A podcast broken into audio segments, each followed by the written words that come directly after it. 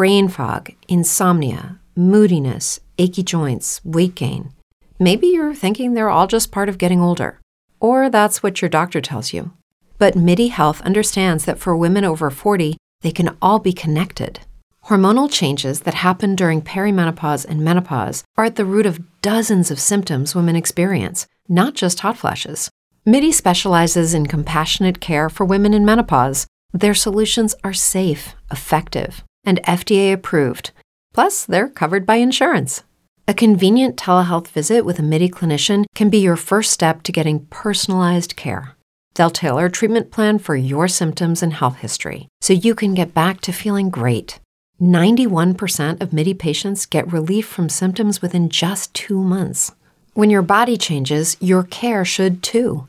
Book your virtual visit today at joinmidi.com. That's joinmidi.com.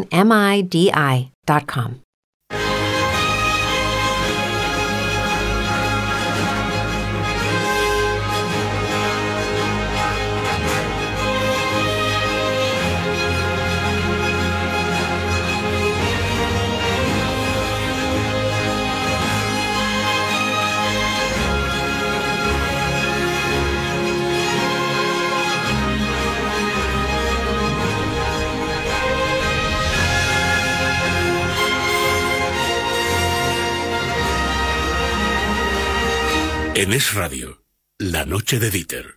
Only 4% of universities in the U.S. are R1 research institutions, and Temple University is one of them. This means 100% of students have the opportunity to participate in hands on learning and research with world class faculty. With over 600 academic programs across 17 schools and colleges, Philadelphia's largest public university provides students with a rich variety of opportunities and propels graduates to succeed in their careers. Temple University. Schedule a campus tour today at admissions.temple.edu/visit. Con Dieter Brandau. Las 9 y 5 de la noche, las 8 y 5 en Canarias. ¿Nos tomamos el Cal Plus o les saludas primero, Esmeralda? No, es que hoy no hay cumpleaños. Ah, bueno. Claro, sí, oye, perdona, eh, sí, sí, bueno, por claro, cumpleaños. habrá- porque habrá una algún socia, oyente, algún una socia socio, del claro Club de Libertad sí, Digital, mi hermana, sí. felicidades. Ah, pues me- Hombre, sí, hombre, claro. pues entonces muchísimas felicidades Sí, para mira, tu ¿no ves? hermana. Ya, había que presentarle antes. Tertuliana Luxury, que habla cuando quiere. Para eso es Luxury. Carmen Tomás, buenas Ay, noches. Buenas noches, perdón, era por, por decir seguiditos, felicidades. Claro, oye, por supuesto. Tertuliano VIP, Barcelona, buenas noches, Pablo Planas. Muy buenas noches y felicidades a tu hermana. Muy bien. Tertuliano. Tertuliano Gentleman, Alejandro Vara, repartidor de joyas, el cari grande de las tertulias, buenas noches. Muy buenas noches, todo pasa por Dieter y muchas felicidades a tu hermana. ¿Cómo no le vamos a Estoy ganando muchos puntos Bueno, hoy en por favor, casa. de aquí sales que te, te vuelven a dirigir la palabra. Hombre, por supuesto, por supuesto, porque es la que manda en casa. A ver, Cal Plus para Cal todos. Plus, Cal Plus para todos. De Mundo Natural, un complemento rico en aminoácidos y con vitaminas B3 y B6 que contribuyen al buen funcionamiento del sistema nervioso. Ya sabes, Cal Plus de Mundo Natural y gánale la batalla al estrés. Consulta a tu farmacéutico dietista en parafarmacias del corte inglés y en parafarmaciamundonatural.es. Mundo Natural. Yo os voy a decir una cosa, ahora entramos en terreno político, pero venía para la radio y mm, pues no sé, estaba esquivando delfines por la carretera. Sí, eh, no, eh, tres cuartos yo venir de las tablas. no ahora. atropellar una- la morsa, he visto el riachuelo eso que hay, que hay al lado de la carretera La Coruña, justo cuando pasas el hipódromo que ahora es el Mississippi, he visto a Tom Sawyer con Huckleberry Finn en la esta y he dicho, Flipper, hola. para, para cuatro gotas, para cuatro gotas que, han caído, porque claro, si no está, si no puede llover mucho, porque no ha sonado la chicharra esa que No casi sonó. nos da un infarto aquella vez. No sonó. Oye, y resulta que llego aquí y me dice heredero, pero ¿qué, qué cuatro gotas? Digo, hombre, yo estoy viendo que llueve mucho, pero no sería tan... Dice, pero si estamos batiendo los récords, ha llovido más que en 50 años, no sé cuánto, 100 litros por, por metro cuadrado. 100 litros por metro cuadrado, sí, se acaban de, Digo, de hacer el último y- registro. Y sí. digo, yo que estaba pensando, digo, mira, caen cuatro, porque estaba un poco enfadado Carmen, porque me estaban llegando vídeos de toda España.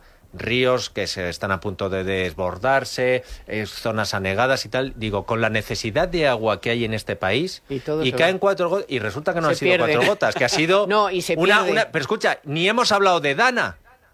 Ni Dana Internacional, ni Dana ni de su hermana. Alín, Alín, ¿no? Sí, pero, pero muy poquito, comparado con la otra Estuvimos vez. con la Dana que, vamos, parecía Dana Andrews, la mujer de nuestras vidas. Era, no se hablaba de otra cosa. Exacto. Y luego... Está venido ese por sorpresa. domingo comiendo... Uy. Cuando suena la alarma, que yo recuerdo la mesa de al lado que había un matrimonio anciano con sus nietos y pegaron un bote ambos dos, digo, bueno, y, y nadie sabíamos que eso existía, no nos habían avisado. Luego pregunté y dice, no, si estaba previsto que tres meses antes tenían que haber hecho un ensayo, porque por lo visto habían ensayos y en Madrid tocaba, pero no se hizo. Bueno, pero nos pegó el sobresalto del fin del mundo. Y es verdad que llovió, pero nada que ver con lo que ha pasado hoy, que ha sido un desborde. En Madrid, por lo menos. No, no, en toda España. Sí, en toda España, en pero que en Toledo, Madrid hemos uf, ganado en récord. Cáceres. Cáceres, bueno, en Cáceres En ha- Barcelona ha llovido han mucho, cerrado Planas. colegios y todo. No, claro, ahora es decís en toda España, menos en esa parte de España que se llama Barcelona. Independencia no meteorológica, Vaya no, por favor, Dios, Planas, hombre, Campus, ¿eh? mírale. Que todavía no ha llovido. Ya nos has chafado la noticia. en esto ¿Sabes a qué, hora, a qué hora he tenido que salir yo de mi casa para llegar aquí a esta tertulia? A las 7 y 20 de la tarde. ¿En serio? Pero no sabes la suerte, la suerte que tenéis, joder, que el agua es eh, si gloria bendita. ¿Pero en Barcelona sigue sin llover o qué? Y No, los no, aquí atascos. todavía no ha llovido. Aquí ha habido un amago de llover a, por- a las 3 de la tarde. Han caído dos gotas. Se espera que llueva, pero no. y aparte, yo soy un, un enfermo, un friki de la cosa meteorológica y estoy mirando los, los mapas, los radares meteorológicos de la, de la, de la EMET y de Meteocat, de la, o sea, de España y de la cosa autonómica y en teoría, según esos mapas, eh, está lloviendo en Barcelona, pero según mi observación directa del clima, pues, aquí no llueve. A ver si, a ver si va a estar allá mal. te va mañana, venga. Oye, no sabía yo de esta pasión meteorológica. De... ¿Tú lo sabías, Ni Vara? idea. Pero sabe si, de- vamos, si tú lo has visto en pantalón sabe corto. De, sabe de todo. ¿Sabías Ah. tú de Eso mi pasión por te las haces- bicicletas eléctricas? No, Cuando te tampoco. haces viejo, cuando te haces mayor, te, te, te, te interesan los fenómenos atmosféricos porque ya no te pueden interesar otros fenómenos. Entonces te fijas en el tiempo en vez de fijarte en otras cosas. Es, pero es cosa de la edad. O sea que ya, en vez de fijarte en otras cosas, miras en los satélites. Por favor. Miras al cielo, miras al cielo. Con todos los eh, pibones que hay por, por las calles. Claro, mía. ves la, la Oye, Yo- si yo a lo mío, yo a lo si mío. si está hablando del fútbol. Yo a los pibones. Es de los Que se ha fenómenos quitado del del fútbol. Por cierto, ¿Qué? ayer que os reísteis de mí con lo de la bicicleta eléctrica, Reír no. Tenemos contestación de expertos. ¿Qué He, te- dices? he tenido. Eh, las sí? baterías de los, patinete- de los patinetes son prácticamente iguales que las de las bicicletas eléctricas, con lo cual, claro, me comentaba, oye, es que, eh, por ejemplo, en muchos sitios, en los aviones, por ejemplo, no puedes subir ni con patinete ni con bicicleta Hombre, eléctrica. coño, al avión, perdón. No, Ah, perdona, que no lo puedes meter ah, en el ah, avión. vale, vale, vale. Ni siquiera sí. meter en el avión. Sí. Eh, y por, entonces, si está pensando, decía, mm, reflexioné yo, fíjate Uy, qué uy, raro, uy, fíjate qué raro. Digo, ahí va, pues por eso lo pregunté ayer y efectivamente tienen la misma batería, es decir, que si prohíben el uso del patinete en el metro, por supuesto en el autobús, que es lo más que me da lo mismo, y en el tren, pues la bici eléctrica también, lo cual es una canallada, porque mucha gente se ha comprado la bici eléctrica para ir por las calles mucho más cómodo. Bueno, aquí todo el mundo tiene que mojarse, nunca mejor dicho, en un día como el de hoy. Tenemos la pasión friki meteorológica de Planas, porque ya no tiene otras pasiones. Eh, Carmen Tomás, las bicicletas eléctricas. ¿Tu eh, pasión oculta, Vara? no solo no. oculta ninguna, yo solo las barras, como todo el mundo sabe, que me siguen preguntando por la calle. ¿Cuándo vamos a hablar de las tapas? Digo, yo las consumo, pero de momento todavía no hablamos. Ya volveremos. Ay, bueno, así teníamos que empezar hoy, porque es que... eh, Con pasiones. De gavilanes. Que luego ahora vamos con las pasiones de las gaviotas en el, en el Senado. Pero es verdad que mm, yo creo que lo del temporal ha pasado por debajo del radar, no de Pablo Planas, sino del radar de la actualidad informativa, que del otro se estuvo hablando y especulando, ay, que viene, ay, que viene, ay, que viene, y en esta de pronto dices, hostia, pe- perdón, está ahí Noé, dice, y el arca, y, y ¿qué ha pasado aquí?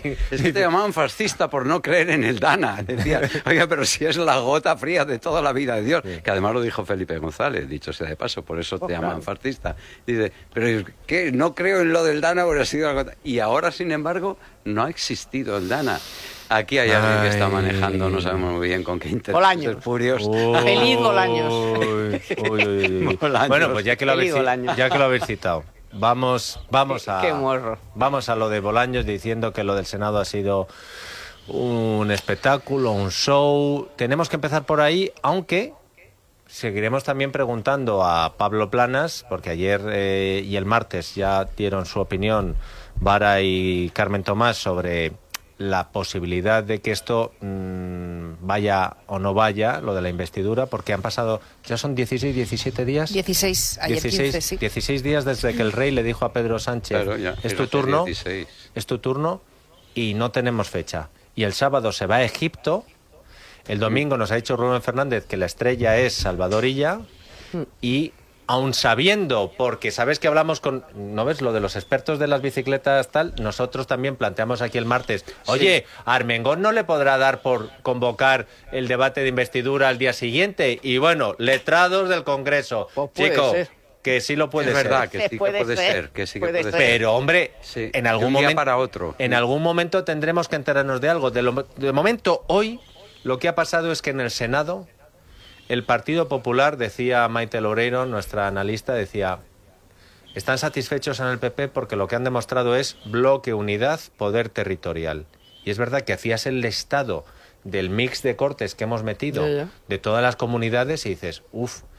Y por la otra parte, solo ha ido Per Aragonés a decir en cuánto ha durado. Eh, Tenía 10 minutos, pero que han utilizado 6, 8. 8 y poco más, sí, 8 En 8 minutos ha llegado y ha dicho, espera, que yo voy a soltar mi mercancía. Y es que la gente sepa que Sánchez tiene una cosa, pero es amnistía está hecho, independencia después. Sí, a mí lo de hoy, vamos a ver, tenía dudas también con lo del Senado. De entrada, yo no he oído a todos, evidentemente.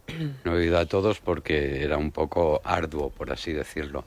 Pero de entrada, la media, en la, por lo que me han comentado y haciendo una mínima encuesta de qué te ha parecido, qué no te ha parecido, el nivel de los ponentes, es decir, de los presidentes autonómicos del Partido Popular que han estado ahí, ha sido notable, notable. Y algunas intervenciones Notable muy, muy buenas.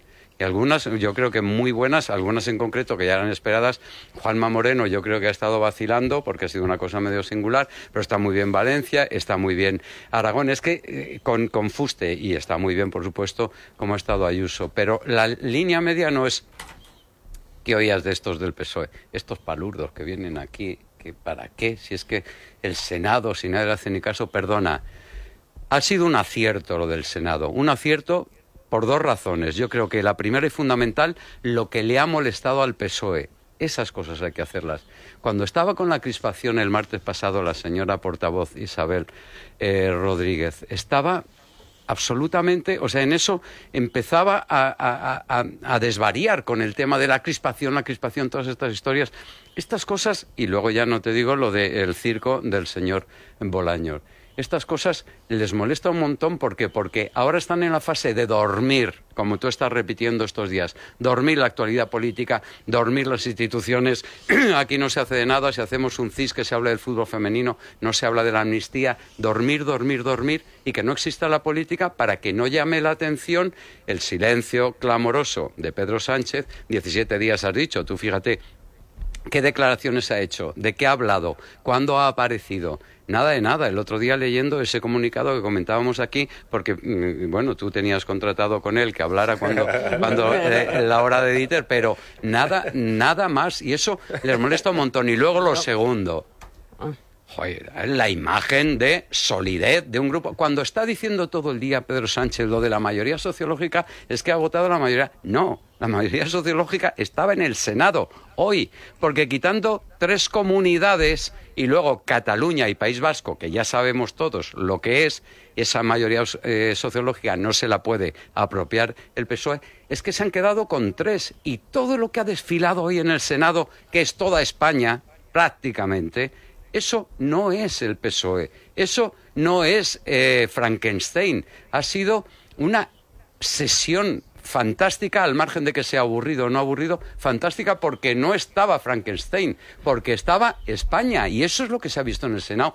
Y por eso les pone de los nervios y les molesta y está absolutamente enrabietados y se les veía. Y hoy cuando hablabas con gente del PSOE, la verdad estaban enrabietados. Para mí voy a añadir una tercera que creo yo que también les molesta mucho y es que también ha quedado en evidencia que en el Senado se curra y en el con- y el Congreso está cerrado.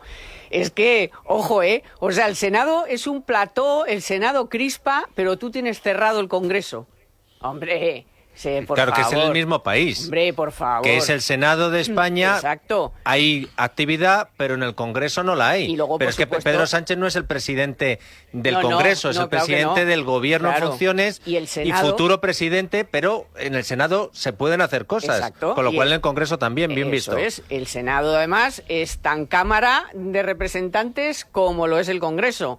Y ahí se, se trabaja. Que se trabaja en algo que a ti no te gusta porque te- se va a hablar de lo que a ti no te gusta. Ah, pero eso es el- el- una Cámara de Representación. Después, eh, lo ha dicho Maite, dice, es que no solamente, y tú también, Vara, o sea, no solamente es el bloque monolítico de 12 comunidades autónomas, o yo no sé cuántas, todas, casi todas, pero es que luego, como ha dicho Maite, es que luego tienen la Federación de Municipios. Eh, El Consejo de Política el Fiscal y de Financiera. Política Fiscal y Financiera, pero La es que también la hidrográfica, la, la Junta de Hidrográfica, o sea, ya Sí, pa- sí, para sí, más, o sea, es que todas El las capitales, Senado. todas las capitales de provincia, mira, el Senado, que nos re- hemos reído mucho y yo siempre he dicho, bueno, acordaros de que el 155 se- se- el Senado, de repente la gente descubrió que había una cosa que se llamaba Senado, esa que siempre hay que cerrar cuando se dice, ¿qué hacemos y tal? Cerrar el Senado. Bueno, pues en esta legislatura, a, a la, si siguen a- adelante la legislatura, Sí, sí. la pena para Sánchez es que el Senado le va a dar mucho la lata, mucho, mucho, mucho, mucho. Porque es verdad que al final, en algún momento tienes que pasar las cosas al Congreso, pero eso te retrasa, te hace debates que te molestan, eh, Te tienes que retrata te también. retrata, te retrata. porque ahora mismo le está retratando que el Senado funcione y el Congreso no, y eso les tiene que jorobar un montón. Aparte de que también estoy de acuerdo con que los discursos han sido en general muy buenos, el de Ayuso, por supuesto, superlativo, que le voy a hacer. Y a mí el de, el de Moreno me ha parecido que tenía ese toque medio de ironía. Había reparto, ¿eh? había reparto de papeles. de claro, de ironía Moreno, y tal. Qué bien que haya venido y tal, y Bueno, luego para acá. ah, y sí, pero- sí, yo pero- creo que ha habido. Sí. pero el Pero, tam- tonito- pero el tonito Sí. era, era de era Sí. irónico. Hombre, sobre era- todo cuando ha dicho que gracias por venir, qué pena que no esté aquí y Eh, se haya quedado por lo claro, demás. Qué pena que te hayas tenido que Eh, ir, Tertuliano hombre. VIP, eh, ¿por qué ha ido? ¿Por qué Aragonés ha decidido venir? ¿Por qué no se ha hecho un Urcuyu, un Paje, un Lambán? Sí, había una eh, diferentes interpretaciones en Cataluña en el, en el, en el independentismo, ¿no? Sobre la decisión de Esquerra Republicana de, de mandar al presidente de la Generalidad a, a comparecer en el, en el Senado, ¿no? De entrada eh, rompía la estrategia mm, conjunta del Partido Socialista y de, y de Junts per Catalunya, ¿no? Pensaban que en esa estrategia también estaba eh, Esquerra Republicana, la de no, eh, no dar ni agua al Senado y la de interpretar que esa sesión eh, de la Comisión General de las Comunidades Autónomas ¿no? sobre la igualdad de los ciudadanos y la solidaridad entre territorios, pues era una burda maniobra política. Eh, de Esquerra Republicana, Junqueras y, y Per Aragonés y, y el resto de dirigentes de esa de ese partido, de esa formación, están muy molestos con el eh, con el foco que tiene Puigdemont eh, y con el que no tienen ellos, ¿no? Porque entienden que sus siete eh, votos en el Congreso de los Diputados valen lo mismo, y, es verdad, valen lo mismo que los siete votos de, de Junts per Catalunya. Eh, sin embargo, eh, no calcularon bien porque a, todas luces ha quedado evidente la presencia de Aragonés, el discurso de Aragonés y después esa estampida, esa esa huida, ¿no? eh, que, que, en fin, pa- casi parece que haya huido del Senado pues a bordo del maletero de un coche, ¿no? Pues para no tener que escuchar a, a los presidentes, a sus homólogos eh, regionales eh, del Partido Popular. Bueno, pues todo eso ha, contribuido a darle vuelo y a darle presencia y a darle tono a esa sesión de Senado que, de, que sin la presencia de Aragonés pues habría tenido un interés relativo. No es que Aragonés sea un gran orador, que ya habéis visto que no es un gran orador, no es que haya anunciado algo nuevo, que ya habéis visto que no ha anunciado algo nuevo, eh, pero eh, ha contribuido a, a darle visibilidad a ese, a ese encuentro. Entonces, bueno, pues mm, lo que mm, había sido una un, un, escopetazo al aire de, del Partido Popular en el Senado, pues se ha convertido en un puntazo. Pues eh, eh, han matado dos pájaros de un tiro o, han roto el plato, ¿no? En el tiro al plato. Eh, eh, el caso de, de- de- del independentismo ha causado eh, bastante polémica y bastante discrepancias, ¿no? Es decir, hay quien acusa Esquerra de haberse equivocado y al presidente de la Generalidad eh, específicamente de, de- haberse equivocado, de haberse metido un gol en propia puerta, eh, de un error no forzado, etcétera, etcétera. Eh, tiene, tiene esa pinta, pero tiene que ver con ese intento por parte de Esquerra de, de aparecer en el debate, de no quedar subsumido, eh, porque todo el rato es Puigdemont. ¿Qué pensará Puigdemont? ¿Qué hará Puigdemont? ¿Qué decidirá Puigdemont? Puigdemont está loco. Y nadie habla de, de Junqueras y nadie habla de Esquerra, ¿no? Entonces, por eso de Esquerra trata todo el rato de subir la apuesta, no se conforma con la amnistía, dice que la amnistía es el punto de inicio, no el punto final, que va a haber un proceso, eh, un referéndum, que va a haber la autodeterminación, y por eso, por cuota de pantalla, es por lo que se ha presentado Aragonés en Madrid a hacer el ridículo, porque ya habéis visto lo que es. O sea, es decir, es que nosotros hemos pasado en muy pocos años de, de un presidente de la Generalidad como Puyol o como Pascual Maragall, que con todos sus defectos, sus luces y sus sombras tenían cierto eh, cuajo político, cierta sustancia política, a personajes como Puigdemont, Torra y ahora Aragonés, que más que presidente de la Generalidad parece becario del presidente de la Generalidad. ¿no? Porque, ¿eh? Y esa es, exacto, sí, eso es un chaval, un chigarabís, un chavalito joven que va ahí, eh, en fin, y que no deja de ser el segundo de Río Junqueras. ¿no? Antes de que se celebrara la comisión del Senado, se celebraba la Asamblea de Madrid, la sesión de control al gobierno de Díaz Ayuso. Eh, Esmeralda, cuéntanos lo que ha pasado porque quiero escuchar el análisis de Carmen, de Vara, de Planas, porque yo veo excesivos nervios en el partido de Yolanda Díaz. En el mm, partido de Yolanda Díaz incorporo a Errejón, Mónica García. Yo a Mónica García no la había visto nunca así. Y no sé si es que tiene alguna lectura interna de sus enfrentamientos con Podemos o no lo sé.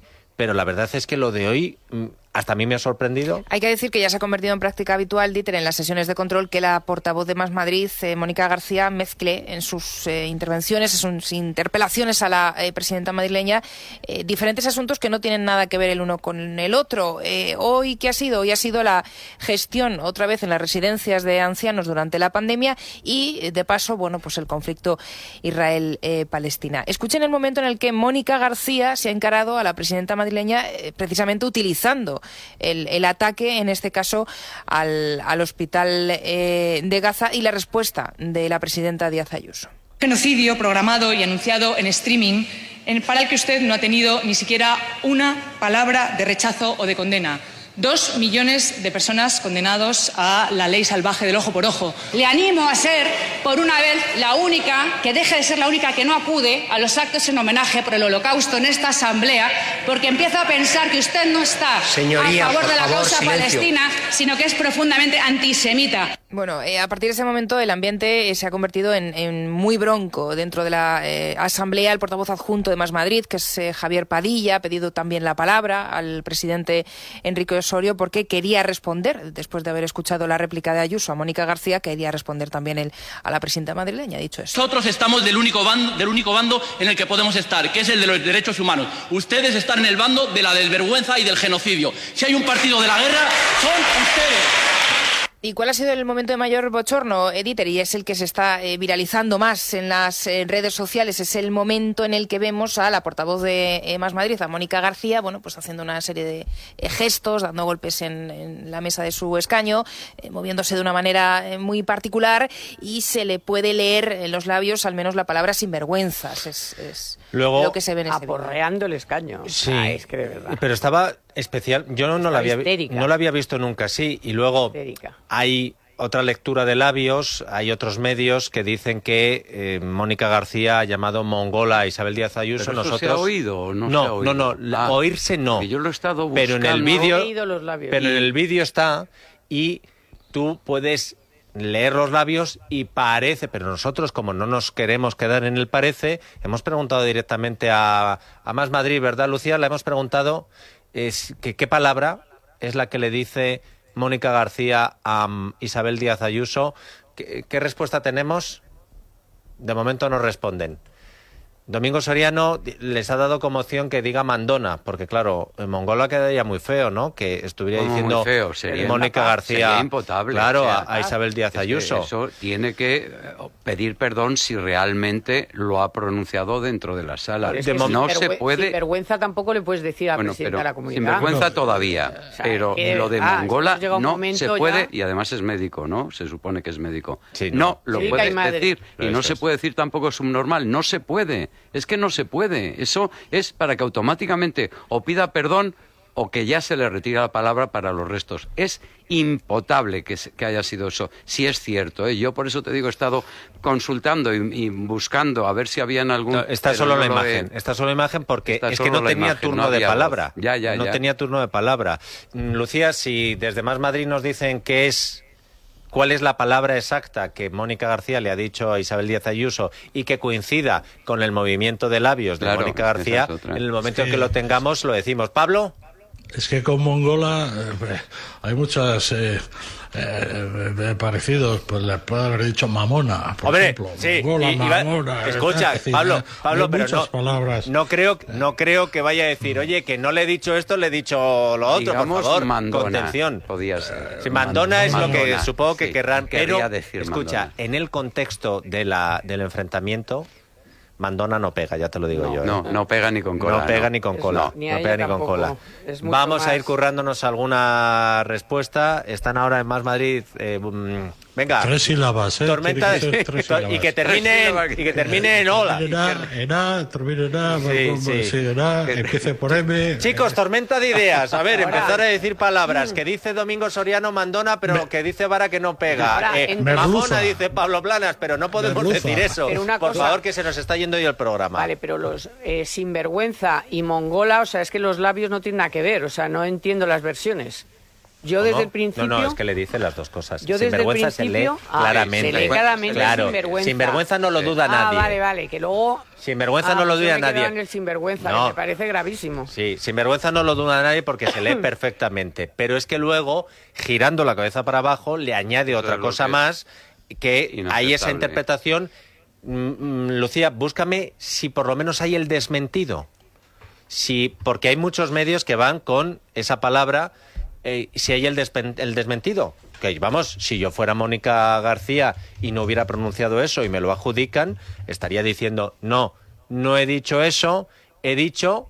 Sobre todo si es un comentario al pasar, que no Claro. ha sido durante la intervención, digamos, oficial, sí, con sí, lo sí. cual no cuesta nada también el Es una decir... co- encima no, cobarde, porque no las puedo, dos- no puede ser Las que lo haya burradas dicho. bailas dice cuando no tiene la palabra ahí, ahí de tapadillo. No, no, Pero tía, más que- saca tanto que el tan, tan, tan, ¿eh? Que eres, tan, ¿cómo se dice? Pues tan, eso, tan... ¿Qué? Tú tan no te lances. No, tan que- qué. Pero, No. pero los, los gestos que hace ya denotan. Pa'lante. Tan valiente. Los gestos, Valiente. los gestos que hace Mónica García ya delatan que, en fin, eh, es una expresión muy chusca, muy fea, ¿no? Porque es una imitación de, de- de la Sí. presidenta de la Comunidad de Madrid que dice, bueno, oiga, señorita. Sí, es una burla que se hace con los dos bracitos así como tal. Eso y es. claro, la palabra pega en ese contexto. Pero a mí, Vara, yo no sé por qué razón es. No sé si es que el hecho de que se han dado cuenta. Podría ser otra cosa lo que le dice, perdona, Dieter, ¿eh? porque estoy viéndolo ahora en, en, en- en- en- en Twitter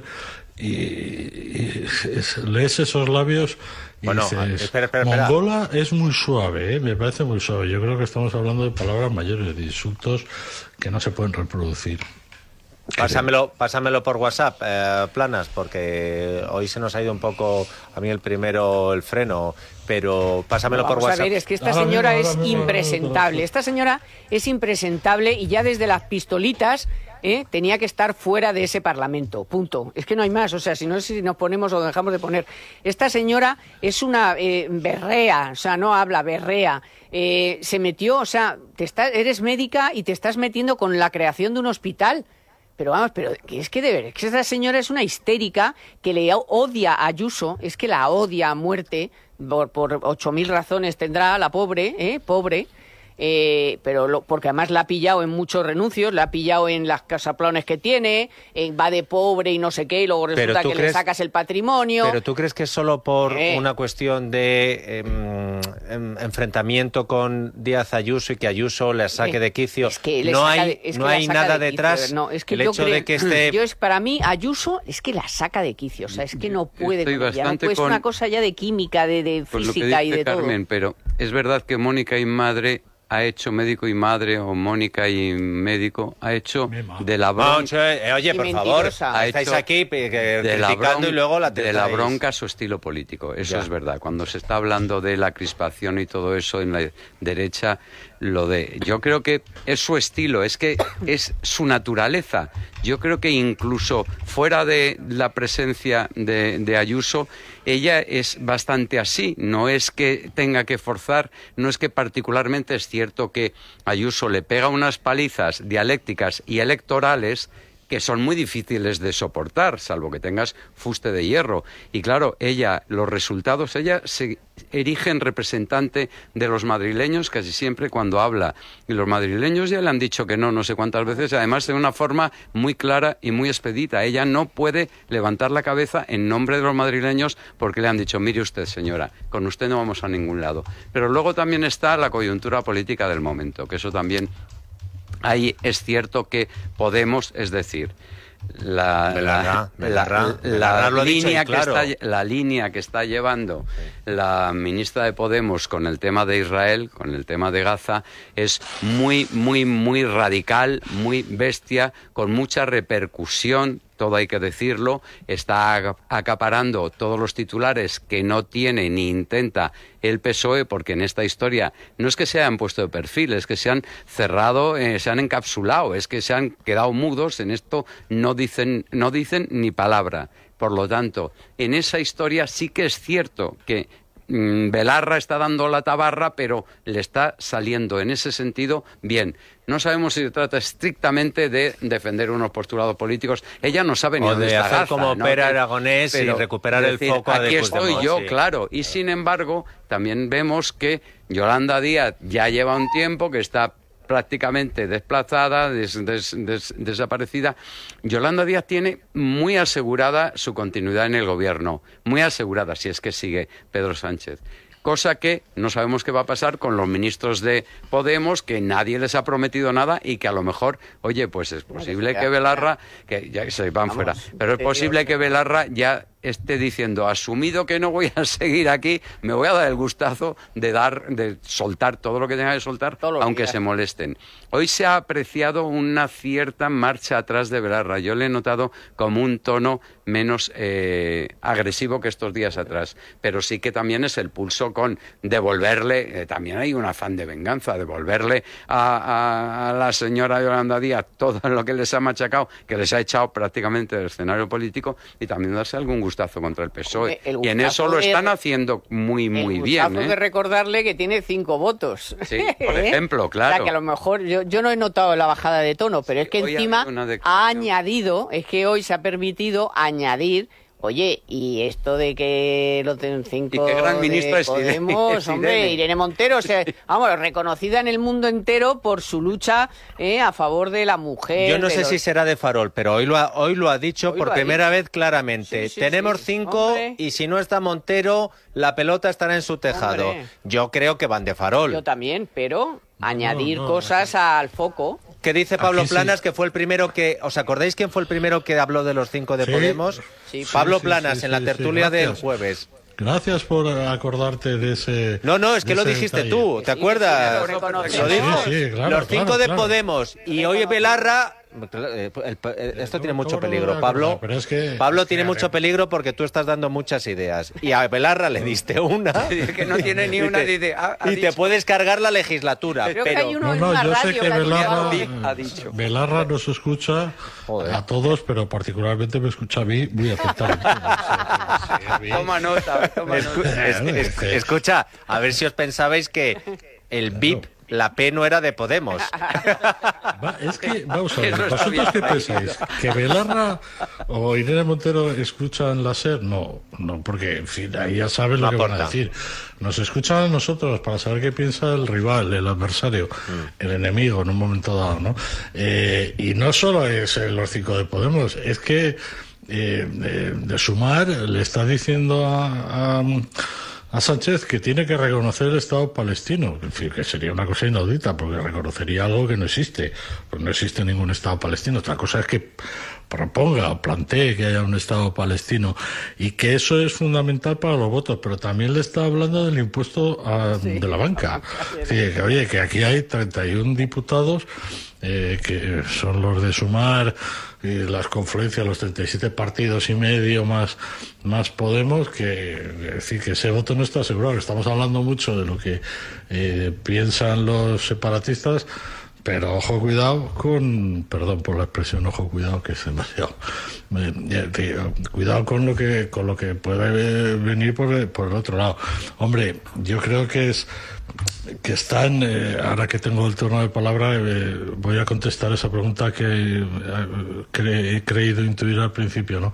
Yo creo que va a haber investidura y va a haber investidura con el apoyo de los partidos independentistas, como no podía ser de otra manera, porque va a haber ley de amnistía. Lo que estamos viendo ahora es una representación de, de un tira y afloja que, bueno, pues que conviene tanto a los independentistas eh, como a los socialistas, pero que también va a tener eh, Podemos sumar su cuota de protagonismo, eso no me cabe duda. O sea, que aquí todavía faltan eh, pues eh, casi 40 días, ¿no? Para el. Hay, hay, para- dos, hay, dos, hay dos cosas que Sánchez tiene clarísimas, que tiene los votos de Bildu y de Sumar. O sea, Y de sumar incluido sí. Podemos. Hombre, y de Sumar incluido Podemos, hombre, vamos. Aquí a partir de ahora ya no se puede decir solo sumar. Hay que decir sumar y Podemos Vale, porque pues- Belarra ha dicho hoy Sí, bueno. que sumar y Podemos no tienen nada y que ver. Podemos porque no se han visto en otra y si repiten, pues aunque no estén de ministras, pero lo Algún mejor- ministro es que a lo entrará de mejor Podemos. En la siguiente legislatura, eh, igual es que en la siguiente o si hay elecciones,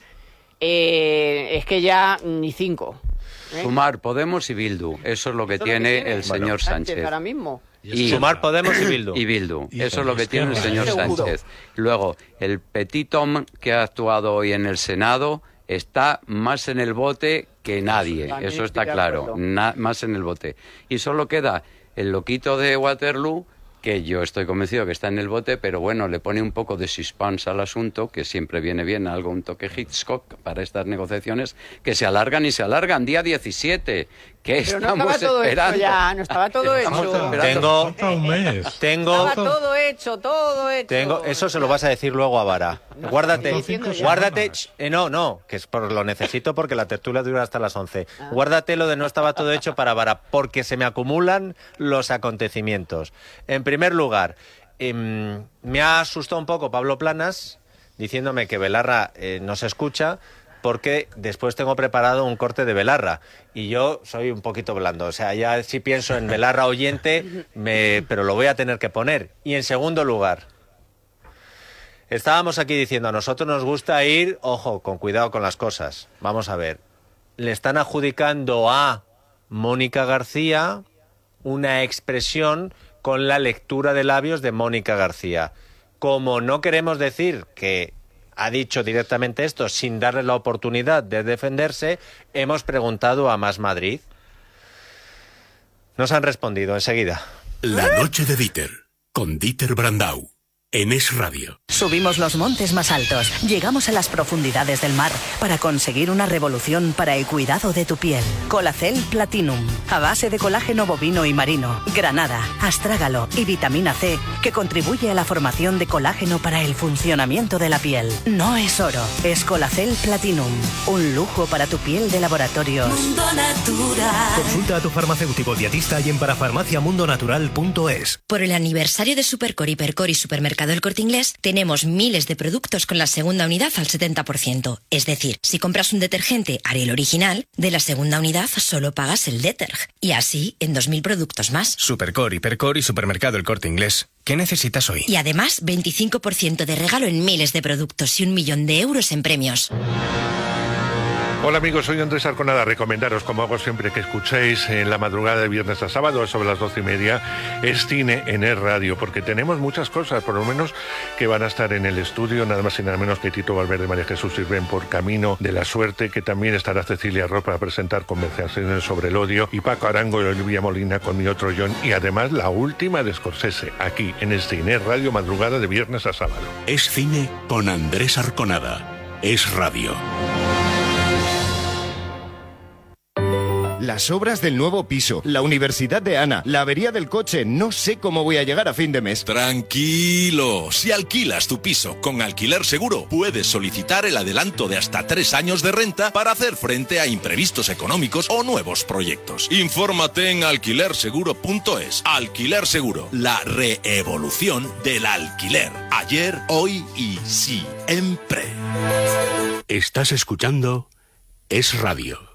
Vamos con la siguiente llamada. Carlos, ¿qué tal? Hola Paula, buenas noches. Cuéntanos tu historia. Porque gracias a él ya he conocido la felicidad. Qué bien, ¿y cómo es él? Pues tierno, sabroso, de calidad, ya viene loncheado, envasado al vacío. ¿Cómo? Ya muy en 24 horas ya lo tengo en casa. ¿Pero tú de, tú de qué estás hablando, hijo mío? Pues de tujamondirecto.com, que me ha cambiado la vida, que soy feliz, que solo hay que abrir un sobre, que ya no hay que cortarlo, que ahora sí como jamón y del bueno. 984 1028. Tujamondirecto.com. Ya soy feliz. ¿Qué tal, Susana? ¿Estás bien? Mi madre, que vive sola y se ha vuelto a caer. ¿Por qué no le pones la alarma de Securitas Direct? Aparte de estar protegida en casa, tiene un botón SOS para avisar emergencias. Así te quedarás mucho más tranquila. Protege tu hogar frente a robos y ocupaciones con la alarma de Securitas Direct. Llama ahora al 900-130-900. La información en la radio es inmediata, directa y masiva, pero para que los mensajes lleguen al oyente con éxito, hay que dominar el lenguaje radiofónico, elegir bien los sonidos y controlar al máximo el tiempo. Todo esto lo puedes aprender aquí, con nosotros, apuntándote al máster en periodismo digital, radio y televisión que UNIT y Libertad Digital han diseñado para personas como tú. Últimas plazas. Consulta el programa de becas personalizadas. Todos los detalles en unit.edu.es o llama al 91 060 44 13. Máster en periodismo digital, radio y televisión con Unit y Libertad Digital. Aprende con los mejores. Infórmate. Te esperamos. ¿Te preocupan los impagados?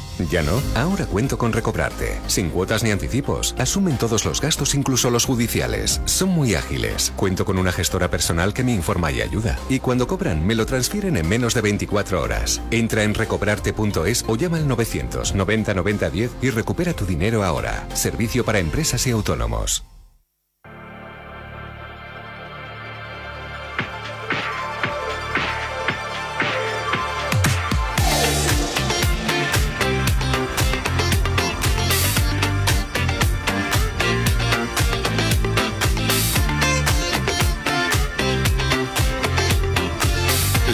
De Dieter, con Dieter Brandau, en Es Radio.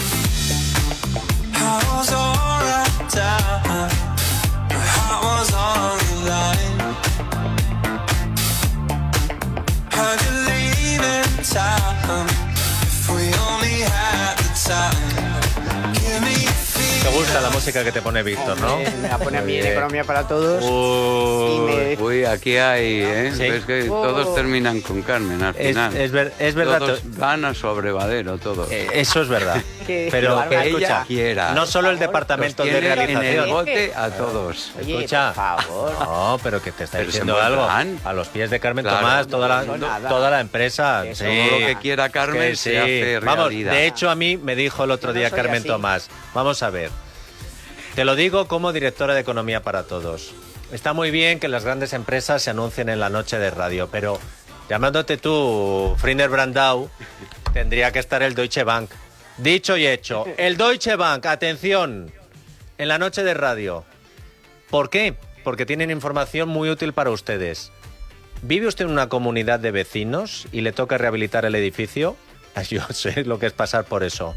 Ahí está el Deutsche Bank. Sí, eh, y su préstamo huella cero de Avanza Credit puedes disponer de la financiación que necesitas sin tener que cambiar de banco y aprovechando también las ayudas de los fondos europeos Next Generation para ahorrar en la rehabilitación del edificio. Eh, bueno, Dieter, tú ya has pasado por eso, pero es que yo que usted eh, me info- o Carmen o, o- o Alejandro o, o Pablo, si os estáis en esta situación, yo que vosotros me informaba ya mismo en avanzacredit.es, eh, Deutsche Bank, para, para ayudarte a rehabilitar el edificio. Bueno, y una vez que pasamos por la germana de inevitable en este programa, vamos con la de... Arden las Sí, redes. Están, ¿no? Están aquí todo el mundo yo voy a contar sus cómo ha sido- y no diré nombres que están diciendo. No, por Porque favor. hay apelativos. No, no, Cal Plus. Que les gustaría No, que... Cal Plus. que les- Sí, que Vamos a que recordar. hubiera sido realidad. Vamos a recordar lo que ha sucedido. De hecho, podemos poner el corte en el que ha pasado lo que ha pasado. Es el Padilla Partido de la Guerra.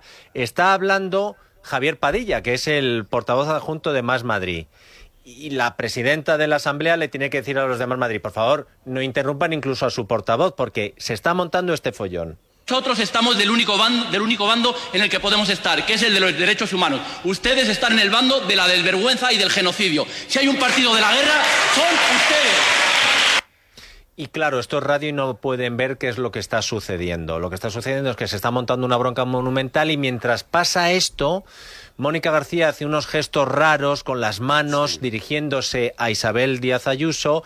La palabra que se lee claramente es sinvergüenza y hay otra sobre la que se está especulando. Lecturas de labios aquí hay para todos los gustos. Eh, El Partido Popular o alguien del Partido Popular ha dicho, oye, no, que ha llamado mongola. Y nosotros hemos dicho, ¿Más Madrid?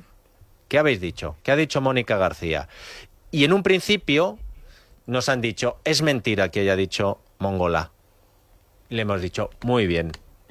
Pero arden las Arden las redes. Bueno. buscando, Uf, cómo buscando lo que ha dicho si no es mongola. Estaba claro que terminaba asonante OA. OA tenía que ser algo claro, OA. se nota mucho además. Ha habido una aportación por parte de Domingo Soriano que era Mandona. Que era buena. En el contexto que acabáis de escuchar. Y Ayuso Mandona no tiene No ningún sentido. cola, no. Ningún sentido. Eh, Pablo Planas ha ido un poquito más allá, pero mm, no ha hecho nada. Tampoco. Una sugerencia muy seguida, la de, la de no, Planas, ¿eh? lo de, Eh, muy, lo de muy, los muy hombres seguido. G sufre mm, Mamona no, tampoco ha sido. Matona tampoco. Tampoco ha sido matona. Termina en OA y según Más Madrid a la noche de radio, lo que ha dicho Mónica García es, perdón, no me jodas. No me jodas. No sé si me encaja eso. Pues sí, sí, sí, sí, sí. sí Atención Pablo. Planas, verificador. Sin vergüenza. Sí, sí, sí, sí, sí. Aquí en el bar estamos analizando la- las, Pero eh, te, pe- las te- imágenes desde varios ángulos. ¿Y te, y te encaja? encajan varias opciones. La de no me jodas eh, nos cuadra por eh, algunos antecedentes de la, del personaje que ha, por que referido esa Claro. expresión, por, por su manera de hablar y por el tipo de gestos que, lo- que se estaba expresando. La Ah. tenían que haber expulsado, ¿eh? Ya. La tenían que haber expulsado de la, del, del hemiciclo. Pero Pero bueno, claro, sería No mejor, sé. que, Es verdad sería que- mejor que lo sí, otro. es Hombre, verdad. es- en una lectura de labios famosa, Rafa Guerrero, a partir de ahí, imagínate lo que fue. Rafa, no me jodas. Rafa no, Eso. penalti y expulsión. Expulsión. Claro, Ayuso, no me jodas, y Pablo Palanas dice, eh, Mónica, expulsión.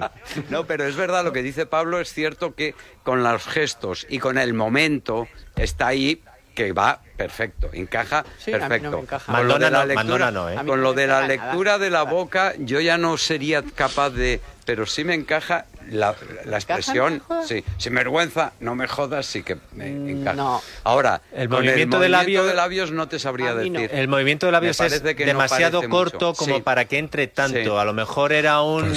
A mí no me jodas, me parece Sí. totalmente descua- descontextualizado. O sea, no viene a cuento. O sea, no Bueno, no, yo creo que viene a cuento, pero Es el movimiento de labios o sea, es demasiado después corto. de sinvergüenza no dices... Hombre, ¿cómo que no? No, Eh, ya, hombre, después de sinvergüenza... Vamos, no me fastidies, sinvergüenza, vamos, no me tal. Pero yo en el movimiento de labios no me pega mucho, pero te voy a decir una Parece más cosa. corto, te voy a decir una cosa.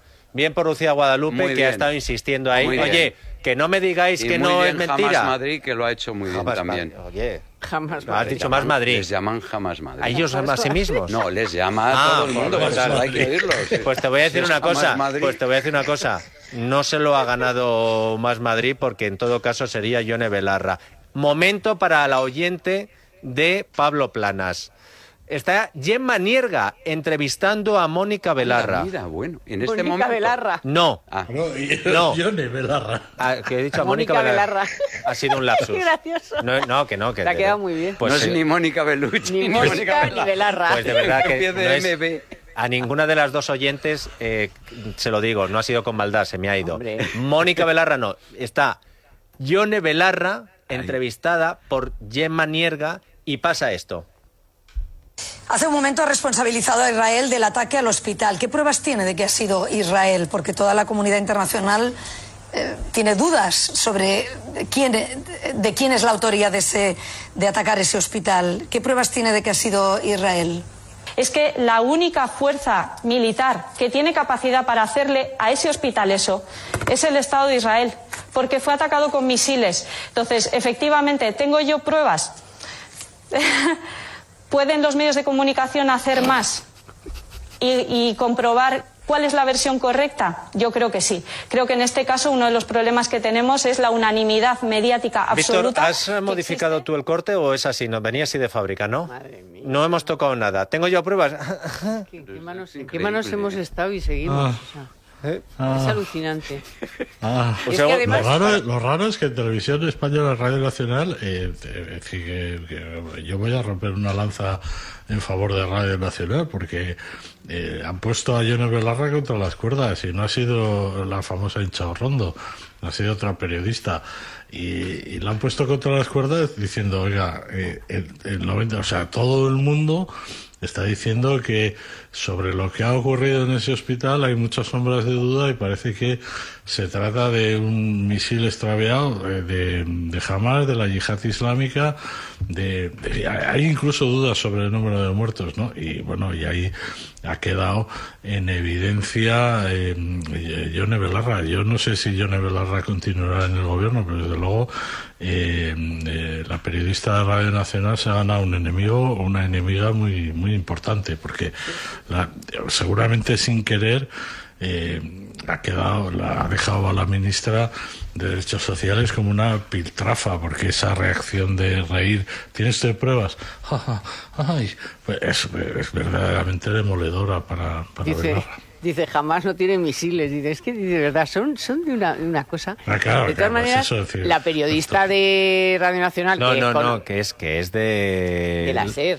No, que te digo, que es una periodista No, de televisión de SER. Ah, de española, televisión española, Cataluña, vale. Gemma Ya, Nierga. vale, eso, bueno, pero Gemma Nierga ha sido toda la vida de la cadena SER. Sí, Ah. sí, sí. Fue de la serie, pero te- Bueno, entonces, nocturnos. eh, Gemma. Nierga es toda la vida del PSOE y le ha hecho esa pregunta porque ahora se trata Ah, de dejar a. Belarra como el- un calcetín, punto. Entonces Bueno, había es- que hacerle esa pregunta para que ti- titubeara y le dejarla mal. Vamos, eso yo lo tengo claro, Pues, no pues- tengo pues la más mínima duda. pues escucha, lo ha, con- lo ha conseguido. Pues lo siento claro, por lo es que ese era el objetivo. A las noticias.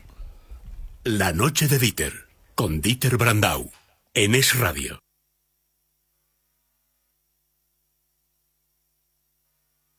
Es Radio, Madrid, 99.1 FM.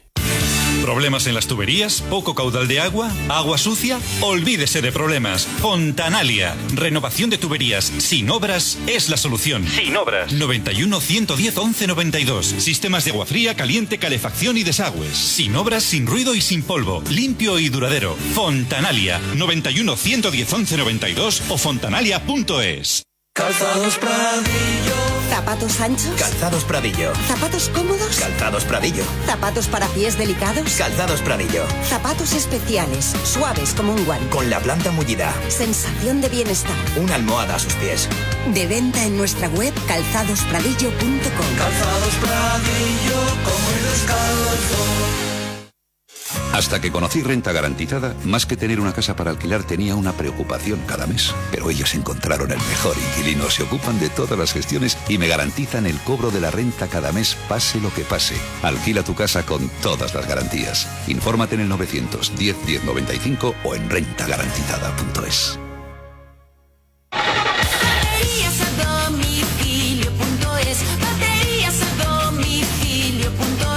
Baterías a domicilio.es. Instalamos la batería de tu coche, moto, camión, estés donde estés. Baterías a domicilio.es. A domicilio.es. Baterías a domicilio.es. El vino mejora con el tiempo. El sexo con The Test. La clínica para seguir disfrutando de tu vida sexual. Soluciona la disfunción eréctil, eyaculación precoz, falta de testosterona y mucho más. Clínicas de Test. Tu clínica sexual. Llama ya al 900-730-024 o consulta nuestra web de test.es. El próximo viernes 27 de octubre, Federico Jiménez Los Santos y todo su equipo visitan Valencia. Invitamos a los oyentes de Es la Mañana de Federico a presenciar en directo el programa desde el Salón de Actos del Ateneo Mercantil. Recuerde, 27 de octubre, desde las 8 de la mañana, en el Ateneo Mercantil, Plaza del Ayuntamiento número 18, Valencia. Entrada libre hasta completar aforo. Con la colaboración de Ciudad de la Luz y Laboratorios Kern Pharma. A todos los radioescuchas, nos gustaría saber cuál de ellos es el que aún no conoce Aldea Santillana. A él o a ella nos dirigimos hoy y le decimos, ven y verás. Una cosa es Aldea Santillana y otra todo lo demás. Si aún no has venido, entra en internet www.aldeasantillana.com. Encontrarás toda la información sobre eventos de empresa. Aldea Santillana, eventos de empresa. Ven y verás. No te pierdas los Toyota CHR Days de Toyota Llorente. Solo del 23 al 28 de octubre, llévate tu Toyota CHR Electric Hybrid con la tecnología híbrida líder de Toyota y un diseño rompedor a un precio increíble y sin esperas. Te esperamos en nuestro concesionario Toyota Llorente en Paseo de la Castellana 244, Madrid. Lo extraordinario se hace referente. Control Dental Europeo, especialistas en implantología de carga inmediata, trae a España los implantes corticales indicados para pacientes con reabsorciones extremas de hueso. Sin necesidad de injertos óseos, prótesis definitiva en menos de un mes y el mismo precio que los implantes tradicionales. Confía en Control Dental Europeo y vuelva a sonreír. Primera consulta gratuita en el 91 575 3404 o controldentalepeuropeo.com. Entrar, salir y seguir haciendo todo lo que me gusta. Viva como usted quiere en las Arcadias El Encinar. Infórmese en el 900 052 000. Es Radio, Madrid, 99.1 FM. Es, es radio.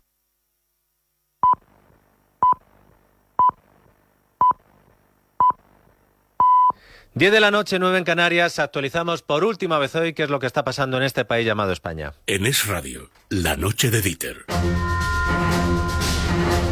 Dieter Brandau.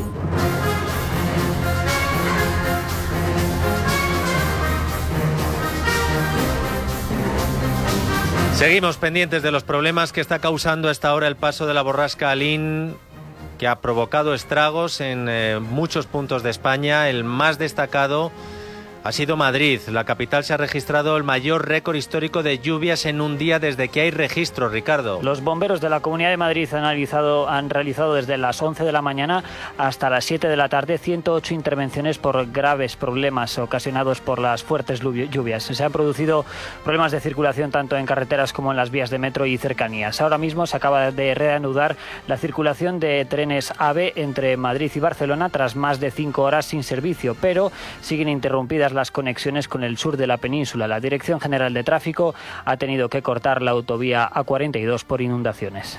Bueno, ojo lo que nos está pasando nuestro compañero Borja Medina Esmeralda. Sí, en Guadalajara, en la capital, ha sido el día más lluvioso de los últimos 103 años. Se acumulan hasta las 7 y media de la tarde, que ha sido el último registro, eh, 79,4 eh, litros por metros cuadrados. La antigua estación de Guadalajara, Instituto, eh, registró un máximo de precipitaciones de 65 en el año 61. O sea que Ha otro llovido en el centro de España, Toledo, Guadalajara, Madrid. Bien, atentos a esto.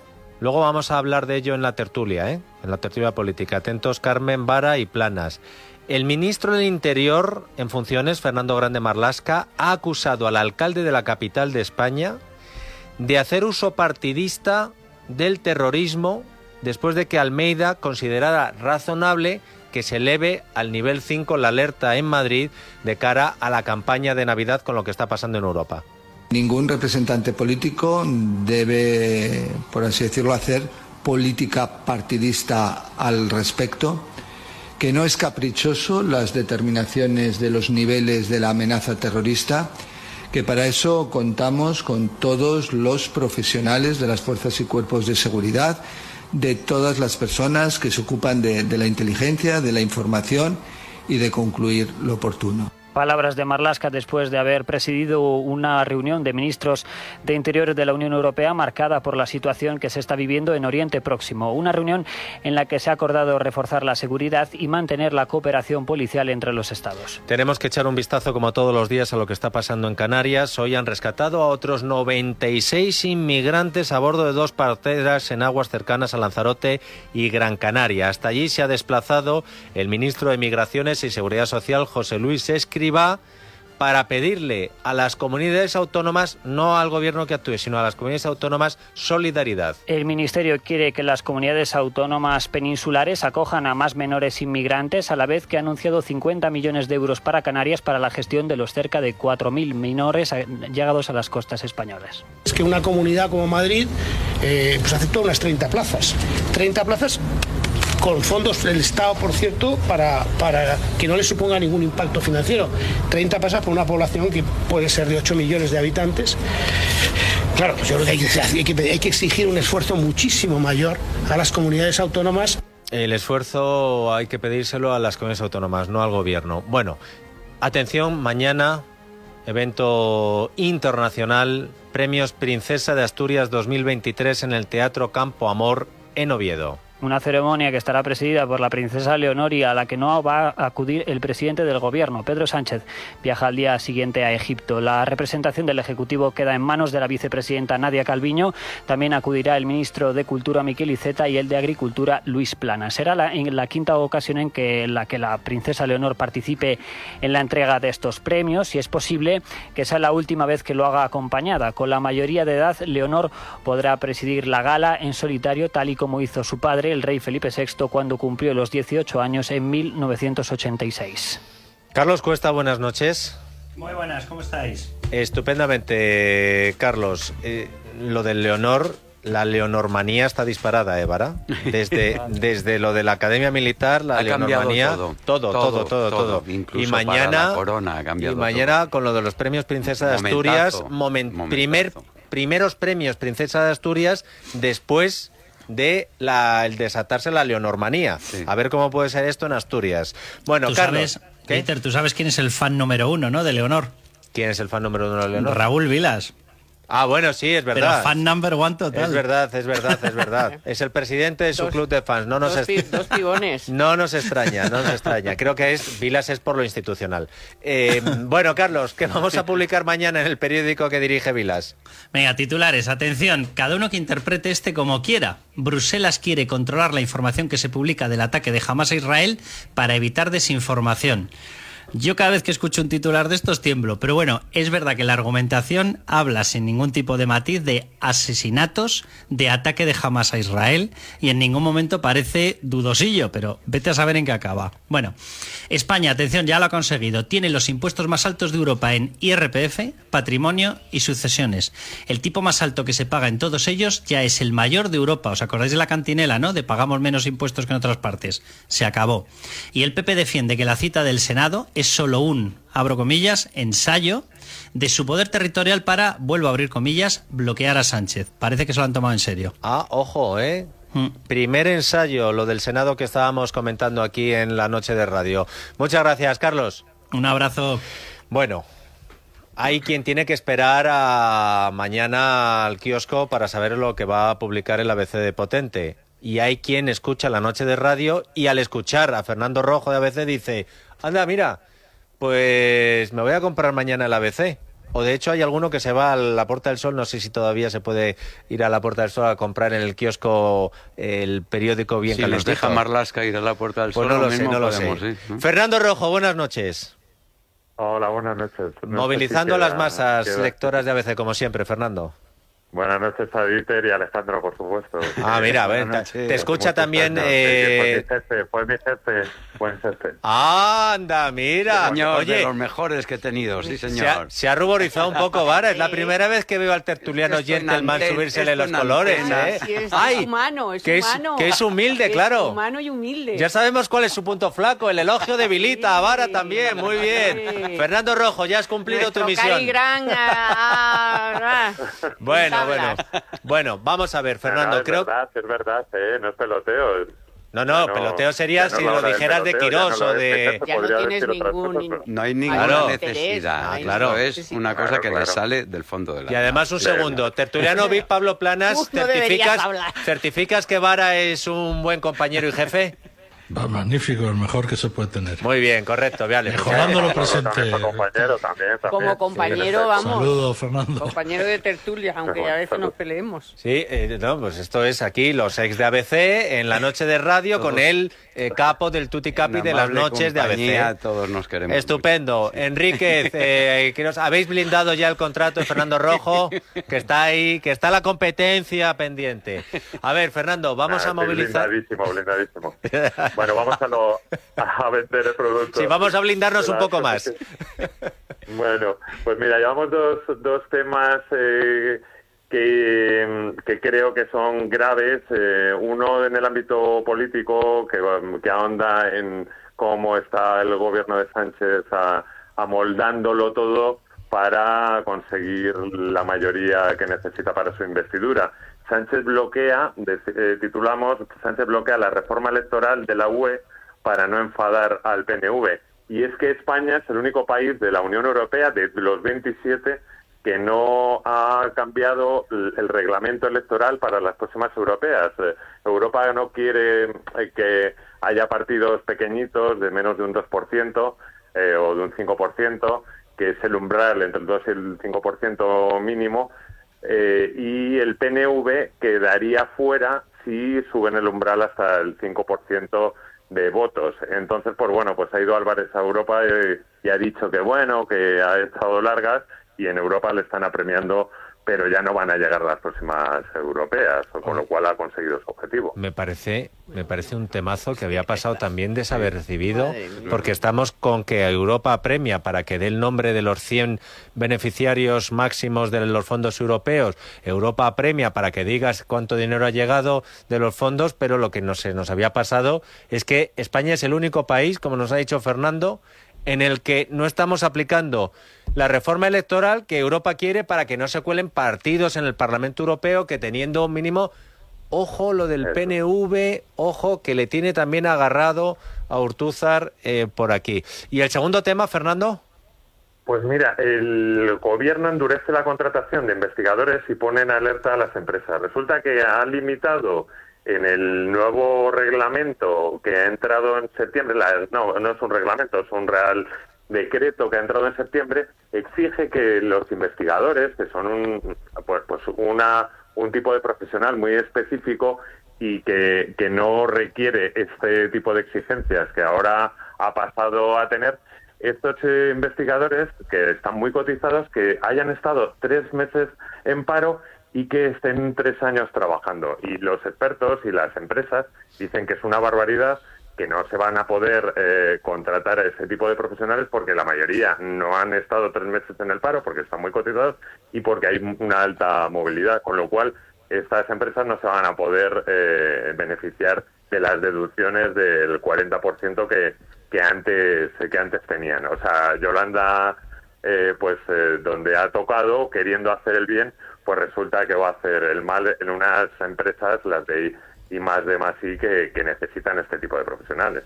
Sí que de verdad no dan una, ¿eh? Es que es- Pero, pero es escucha, verdad. El, el gobierno de las mujeres, del feminismo, de la ciencia, de los investigadores, del I más D más I, de la no sé de la sostenibilidad, de la no sé qué, y luego hacen unas normas que van en contra de todo eso. O sea, yo es que de verdad. Pero una vez más, alucino. una vez más, las rectificaciones, reformas legales del ministerio de Yolanda Díaz influyen negativamente en otros ministerios, porque aquí tendría que salir la ministra de Ciencia. ¿Quién? Yo le recuerdo el nombre. ¿Cómo? Diana Morant. Ah. eh, Diana Morant, la ministra de Ciencia, decir, oiga, o en el Ministerio de Educación, Industria Cultura, también, Industria. Fernando, muchas gracias. Nos lo has eh, vendido muy bien, como siempre. Bueno, muchas gracias a vosotros. ¿Quieres Buenas despedirte de. Fernando? Fernando, después? un Sí. fuerte abrazo y gracias por todo. Pablo, ¿te- ¿quieres decirle algo a Fernando? Saludos, Saludos, saludos, también. Fernando, un abrazo. Solo falta aquí ya mm, Tomás Cuesta para que esté todo el ex Pues es verdad. Un abrazo muy fuerte, Fernando. Pues es verdad. Venga, buenas noches. Ojo a esto, porque mm, hila con lo siguiente que os iba a comentar. Claro, Pedro Sánchez, como ya no tiene grupos parlamentarios con los que reunirse, tiene que llenar artificialmente la agenda de la ronda de investidura, Perder porque el si tiempo, no, dices. claro, pero, tiene que pero tienes que meter algo. De los españoles. Claro, tienes que, que meter algo ahí porque si no van a decir, si- vamos a ver, si el rey le dice, te toca, y él ha hecho la ronda de con los grupos parlamentarios, Que terminó el viernes. que terminó el viernes, Pues ya está. o empieza otra ronda para ver si hay algo nuevo, o tenemos ya la fecha, o tenemos alguna novedad. Y a cambio de eso, hemos tenido que dentro de la ronda han incluido a un partido político que no sabíamos que existía, porque no está en el Congreso, que se llama Agenda 2030, a un partido político que se llama La Gente del Cine, a un partido político que se llama El Mundo de la Ciencia, a un partido que se llama Los Ecologistas. Esta gente no se ha presentado a las elecciones, no tiene representación parlamentaria, pero forma parte de la ronda de investidura. No sé yo si los que ha llamado de la ciencia, que habrá que, ser- que ver si son figurantes del PSOE o gente de la ciencia, le va, oye, que muchas gracias a Yolanda Díaz de nuestra parte y a ti como presidente del gobierno, porque acabas de hacer una reforma por la que nos has eh, fastidiado la vida, por la que nos has eh, hecho como la gente del campo decía, si es que con lo- la reforma de Yolanda Díaz no sabéis el destrozo que nos ha hecho para la contratación que no podemos hacerlo. Pues ahora los investigadores, pero ¿qué es que qué ronda de investidura es esta? O sea, es que es una ronda fake. Y Vara, esmérate en lo que vas a decir porque Carmen Tomás te va a decir, pero no estaba todo atado, que se lo está guardando desde hace hora y media. Eh, yo, al margen de lo que diga Carmen, que suele tener razón en estas cosas, pero yo, eh, primero, he de decir, ¿qué es lo que pensamos todos? Esta historia de llenarle la agenda en forma tan absurda, porque es muy absurda, porque es que si fuera un habitual comportamiento del presidente del gobierno de que está en relación permanente o viéndose siempre con los sectores de esto, de esto, de esto, de esto, a- todo- durante todo su mandato, pero como no es costumbre en él, sino más bien todo lo contrario, que se hace de desear, que no concede ruedas de prensa, que no mm, quiere periodistas cerca, que no quiere contacto con la sociedad más que con sus grupos, más que en sus mítines de partido. Esta historia es decir, venga, que tengo que hacer tres actos por día o por lo menos dos para que parezca estoy haciendo algo mientras se decide quién decide, que es el señor de Waterloo, que decide quién va a ser el presidente del gobierno, cuándo narices va a poner la fecha y qué narices va a decir eh, Pedro Sánchez que a cambio de qué le da esta historia. ¿Qué es lo que está pasando? Pues es muy sencillo. Aparte del ridículo que está haciendo Pedro Sánchez, porque es de risa. Lo de, y ahora con los del cine. Ahora la agenda. Dice, bueno, pero por favor, no, no, no pueden eh, eh, esforzarse un poquito más en Moncloa y hacerle algo que tenga, que sea más digerible, que sea menos ridículo, que sea menos forzado, menos ortopédico, menos falsario, menos un, un chiste, ¿no? Porque al final es una representación que da chiste. Pues es que al final se queda clarísimamente reflejada la imagen de lo que está ocurriendo. Negociación complicada, ¿por qué? Porque el de Waterloo se lo está poniendo difícil. Se lo está poniendo difícil porque quiere tiempo. Lo que dijimos aquí ya en su momento, y no es por llevarte la contraria, antes de que tú digas tus argumentos, que seguro que están muy bien afinados, él quiere tiempo, lo que está dis- disfrutando el señor de Waterloo en todas estas semanas con el foco. Nadie se acordaba de que existía, nadie, salvo la diputada esta de color que ayer echó, le soltó el varapalo que le soltó al bobo este de Izquierda Unida en el Parlamento Europeo cuando salió el señor ese de creo que es andaluz, el señor ese Con con, el la pañuelo palestino. sí, con el, el pañuelo palestino y salió esa di- eurodiputada diciéndole pero usted no sabe lo que está pasando en, en Israel, usted no sabe lo que han matado. Ahí estuvo sensacional esta señora. Bueno, pues que era la acompañante de Puigdemont, no sé, yo me, me acordé de la fotografía y digo, "Claro, pero sí es ella, y es verdad, es la señora esta de color. Bueno, quitando ese momento de que él está ahora disfrutando, no hay nada, nada, nada que más le guste a, a Puigdemont. Y no va a cerrar las negociaciones el día 17 de octubre, como decía Pachi López, que, que no se vaya eh, nadie de vacaciones ni nadie a algún crucero que tenían por aquí previsto. ¿Cuánto puede tardar esta historia? ¿Cuánto? A mí lo que me gusta es lo que está sufriendo Pedro Sánchez para llenar la agenda y no ruborizarse del ridículo que está haciendo, el ridículo universal con todas estas reuniones día a día que no pegan nada y que no tienen nada que ver con unas negociaciones de una investidura. Es un día tras otro de ridiculez y esto se le apunta a Bolaños. O sea que tu tesis es que eh, Pedro Sánchez hace el- de- le- no le importa hacer el ridículo, que es lo que está haciendo, hace el ridículo para que Puigdemont tenga más, eh, más presencia. No, no es esa mi tesis, Carmen, perdona. Perdonas, Mi Pedro es- Sánchez está haciendo el ridículo. ¿Pero por qué? ¿Por qué? Porque Pero está pasando los propio. días, te lo digo yo, están pasando los... Bueno, yo no creo que a Pedro Sánchez le apetezca en este momento tener que estar haciendo todas estas Por mamonadas porque... Perdón, perdón, porque... Pero lo hace porque se lo manda a Waterloo. ¿El qué? ¿Reunirse con No, toda esta el gente? tiempo y tiempo y Bueno, pero eh, de hacer el ridículo, porque Claro. para llenar el tiempo se puede hacer de muchas maneras. Y Pedro Sánchez está haciendo lo de una que todos sabemos que le, le esto- le- vamos, que es que le duele el estómago. Porque es que, ¿de qué se va a reunir Pedro Sánchez ahora con, con los de la educación y con los de la ciencia y con los de no sé qué? Pablo, eh, necesito Sí, que tu comentario dure un minuto porque lo que no quiero hacer es eh, No, sí, muy esperar a una persona que tengo al teléfono. A mí me parece que, que Pedro Sánchez está llenando el tiempo con una cosa que para su público está muy bien, que es recibir a los de la Agenda 2030, a los del cine, a los de la educación, a los de la cultura, porque la investidura es cosa de todos y lo está vendiendo estupendamente. Y mientras tanto, a seguir, a seguir, eh, pues eh, el señor de Waterloo con su foco y Pedro Sánchez, pues mañana a reunirse con el, eh, presidente egipcio eh, y ojo, porque estamos hablando del presidente de, la, de turno de la Unión Europea. Yo no sé si eso eh, ha pasado por eh, consulta con el resto de los países de la Unión Europea. Directora de Economía para Todos, Carmen Tomás. ¿En economía ser previsible vale por tres? Hombre, ¿Por tres o por, cinco? por cinco. Por cinco, venga, pues lo dejamos por cinco. Em, Previsor previsor, que rima con inversor. con inversor. Muy bien. Amaya Rodríguez, responsable de Previsión Social de Banca Mar, buenas noches. Buenas noches. Y ya si encima te acercas a la jubilación, ya no sé, ¿por cuánto sería, Carmen? Por... mm, Mira, yo que estoy cerca ya, por mucho, por no, mucho. no, Carmen, y todavía más no, viendo cómo Carmen, no. está y más viendo cómo está el panorama A ver, doña Maya. Las cuentas. eh, ¿Y por, qué es Dígame, noches. ¿Y por qué es importante? ¿Por qué es importante ahorrar para la jubilación? Por ejemplo, hombre, hay algunos que eh, dirán, yo sí, porque sobre todo no me cae jubilación. Pero si tengo pensión pública de jubilación, ¿por qué hay que ahorrar para la jubilación?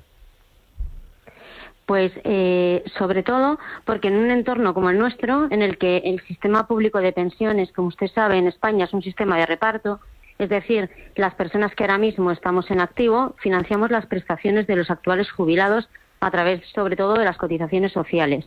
Debemos de ser muy conscientes que este número de cotizantes por jubilado cada vez es menor.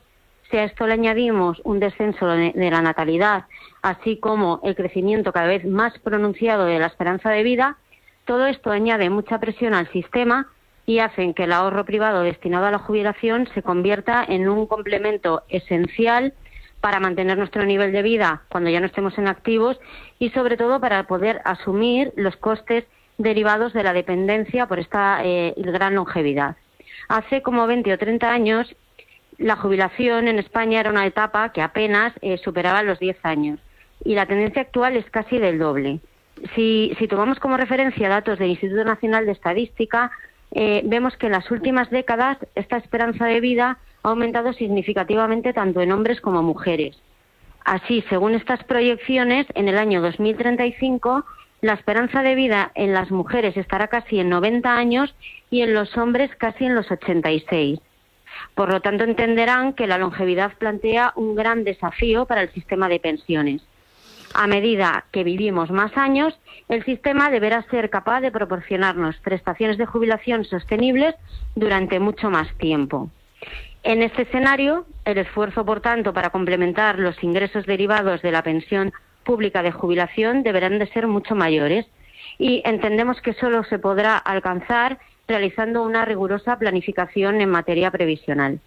Yo entiendo que no- después de lo que usted nos acaba de recordar, sobre todo la esperanza de vida, que es una buena noticia, entiendo que esto ya no solo interese al futuro jubilado, el tener ahí algún tipo de complemento para, oye, que a lo mejor que con la pensión que me toca no llega para vivir como yo quiero vivir, sino que interese también al gobierno de turno, al de ahora y al de dentro de no sé cuántos años, el hacer que la gente incentivarle para que tenga ese complemento y eso se puede hacer sobre todo vía impuestos. Ahora mismo, ¿qué incentivos fiscales hay? Pues mire, es dependiendo un poco de los productos, ¿vale? Por ejemplo, los más reconocidos y conocidos, que son los planes de pensiones y un producto de seguro que se asemeja mucho al plan de pensiones, que es el PPA, que comparte fiscalidad, tienen su incentivo fiscal en la fase de aportación.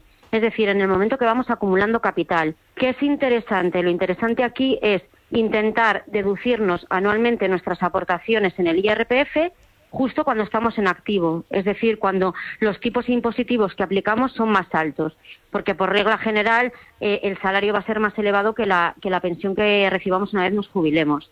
En ese momento, entonces, en el momento de la jubilación, lo que tenemos que ver muy bien son diferentes fórmulas para recuperar esta cantidad ahorrada a tipos impositivos inferiores y así mini- minimi- minimizamos un poco el impacto fiscal de este rescate.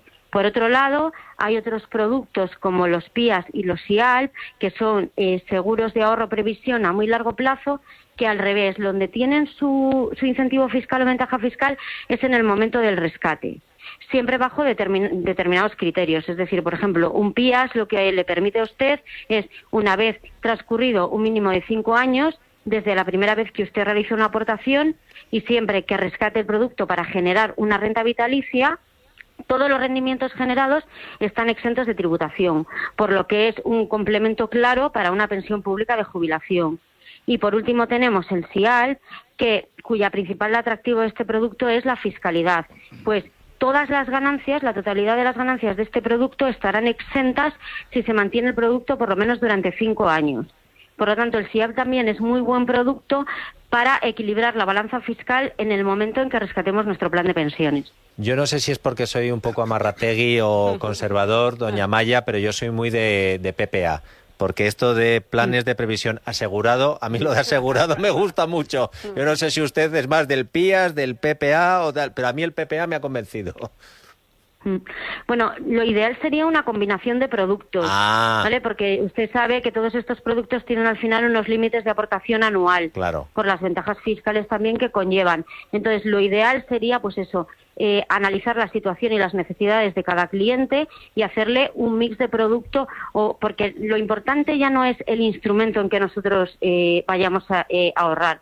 Sobre todo lo importante es eh, la rentabilidad que eh, consigamos en el momento en el que llegue la jubilación. De ahí que eh, tener una planificación financiera y previsional en manos de un gestor profesional yo creo que es la mejor eh, garantía de ese bienestar futuro. Bueno, claro, eso también es un poco conservador, el no tener todo puesto en la misma cesta, sino que dices, oye, pues pongo un poquito de aquí, un poquito de asegurado por allá, un poquito de pías por allá. Debe ser chulo, ¿no? Ser responsable de algo que se llama previsión social de Banca Mar, ¿no? Aparte de por la Champions Sí. que ganan en Banca Mar, la mejor empresa y todo lo demás. Pero oye, ser la responsable de previsión social debe estar bien, ¿no? Sí, al final es un tema que es apasionante y que debería preocuparnos y ocuparnos a todos mucho por un poco lo que hemos estado viendo. Todas las estimaciones dan a que el año 2050 eh, habrá un cotizante por jubilado, unido a todos los temas que hemos visto, como es el descenso de la natalidad y la esperanza de vida, que cada vez es, eh, vamos a ser más longevos, pues y que el sistema va a tener que soportar durante muchísimo tiempo más el pagar prestaciones a los jubilados, pues eh, es algo que, que- que debería ocuparnos, ya le digo, y preocuparnos a todos. Entonces, algo sí es muy apasionante, intentar eh, ayudar a nuestros clientes a que comprendan la necesidad de este tipo de ahorro. Un ahorro muy finalista que, que, que a lo mejor cuesta, porque sobre todo en gente joven cuesta pensar en ese futuro, pero que es muy necesario. Mm. A pesar de que la estemos entrevistando en un programa de radio, en un medio de comunicación, si tiene que criticar, critique después de la pregunta que le voy a hacer. Y no cree, es que yo tengo la sensación de que esas cosas importantes, de esas cosas importantes se habla muy poco. Y me veo a lo mejor a la responsable de banca, de previsión social de Banca Mar diciendo otra vez que pongo la tele, pongo la radio y nadie hablando de lo de la natalidad, nadie hablando de lo de las pensiones, hablando de tal. Eh, ¿Eso es algo que sucede eh, en su vida, doña Maya Rodríguez? Se habla mucho de, de plan- o sea, de todo el tema de pensiones, de todas las reformas que hemos tenido. Sí que es verdad que las reformas, pues eh, deberíamos de dar un paso más allá por esto que le estoy contando. Pues eh, ha habido una reforma ahora mismo del segundo pilar que era muy necesaria, pero eh, todavía estamos pendientes de, de desarrollo.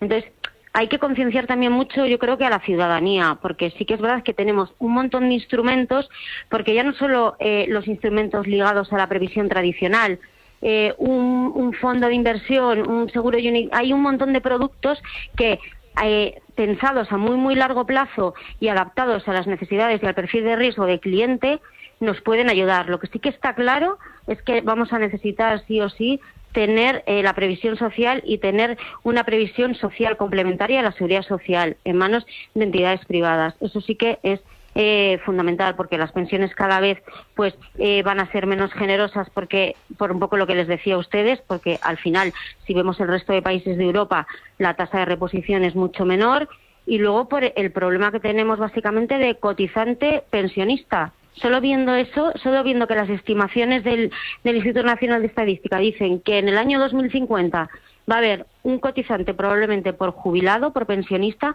pues ya es para, para preocuparnos y ocuparnos, como le digo. Pues gracias por ayudarnos a concienciar a la gente, gracias por ayudarnos a que la gente también se ocupe de estas cosas y no me extrañaría que si hay un premio a la responsable de previsión social del sistema financiero europeo le cayera también a Bancamar, porque esto es como La vitrina del Real Madrid. la vitrina- no lo quería decir yo, Ya lo he Carmen dicho Tomás, yo, pero si para lo, que di- veas cómo soy de generosa. si lo dice una roja y blanca, pues la- ahí están. Florentino eh, eh, asesorando a Bancamar para que les amplíen la sala de trofeos.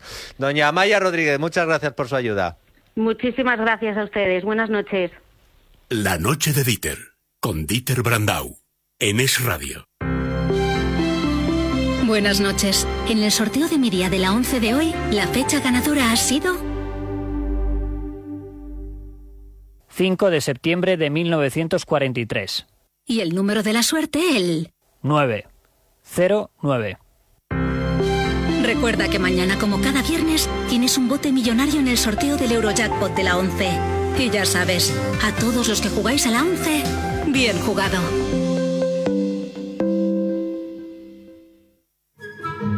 Porque un precio solo no es suficiente, descubre que detrás de cada tecnoprecio siempre hay grandes tecnoventajas. Detrás del 15% de descuento en lavadoras y secadoras tienes la tecnoventaja de la financiación. O la de envío gratis. Detrás de cada tecnoprecio siempre hay grandes tecnoventajas. Oferta válida hasta el 26 de octubre. Financiación ofrecida por Financiera El Corte Inglés y sujeta a su aprobación. Consulta condiciones en tienda web o app.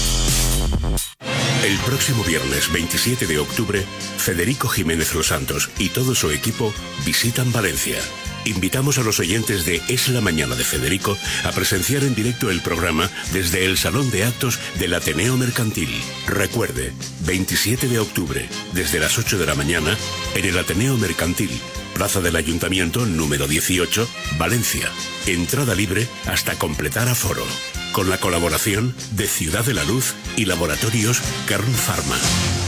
El principal riesgo del colesterol elevado son las enfermedades cardiovasculares. Ponte en guardia con una dieta saludable, ejercicio físico y Nivecol Forte, con coenzima Q10, levadura de arroz rojo y fitoesteroles vegetales concentrados que con una ingesta diaria de 800 miligramos contribuyen a mantener niveles normales de colesterol sanguíneo. Nivecol Forte, de laboratorios. Mundo Natural. Consulta a tu farmacéutico dietista y en parafarmaciamundonatural.es. Estás escuchando Es Radio. Vamos con la siguiente llamada. Carlos, ¿qué tal? Hola Paula, buenas noches. Cuéntanos tu historia. Porque gracias a él ya he conocido la felicidad. Qué bien, ¿y cómo es él? Pues tierno, sabroso, de calidad, ya viene loncheado, envasado al vacío. ¿Cómo? Ya muy en 24 horas ya lo tengo en casa. ¿Pero tú de, Y es- tú de qué estás hablando, hijo mío? Pues de tujamondirecto.com, que me ha cambiado la vida, que soy feliz, que solo hay que abrir un sobre, que ya no hay que cortarlo, que ahora sí como jamón y del bueno. 984 1028, tujamondirecto.com. En el sexo como en los toros hay que triunfar. Energisil Vigor con Maca estimula el deseo sexual y ahora consigue un efecto más rápido con Energisilistan. Buenas noches. En los tres sorteos del triplex de la 11 de hoy, los números premiados han sido 60 060 880 880 261 261 Recuerda que mañana, como cada viernes, tienes un bote millonario en el sorteo del Eurojackpot de la 11. Y ya sabes, a todos los que jugáis a la 11, bien jugado.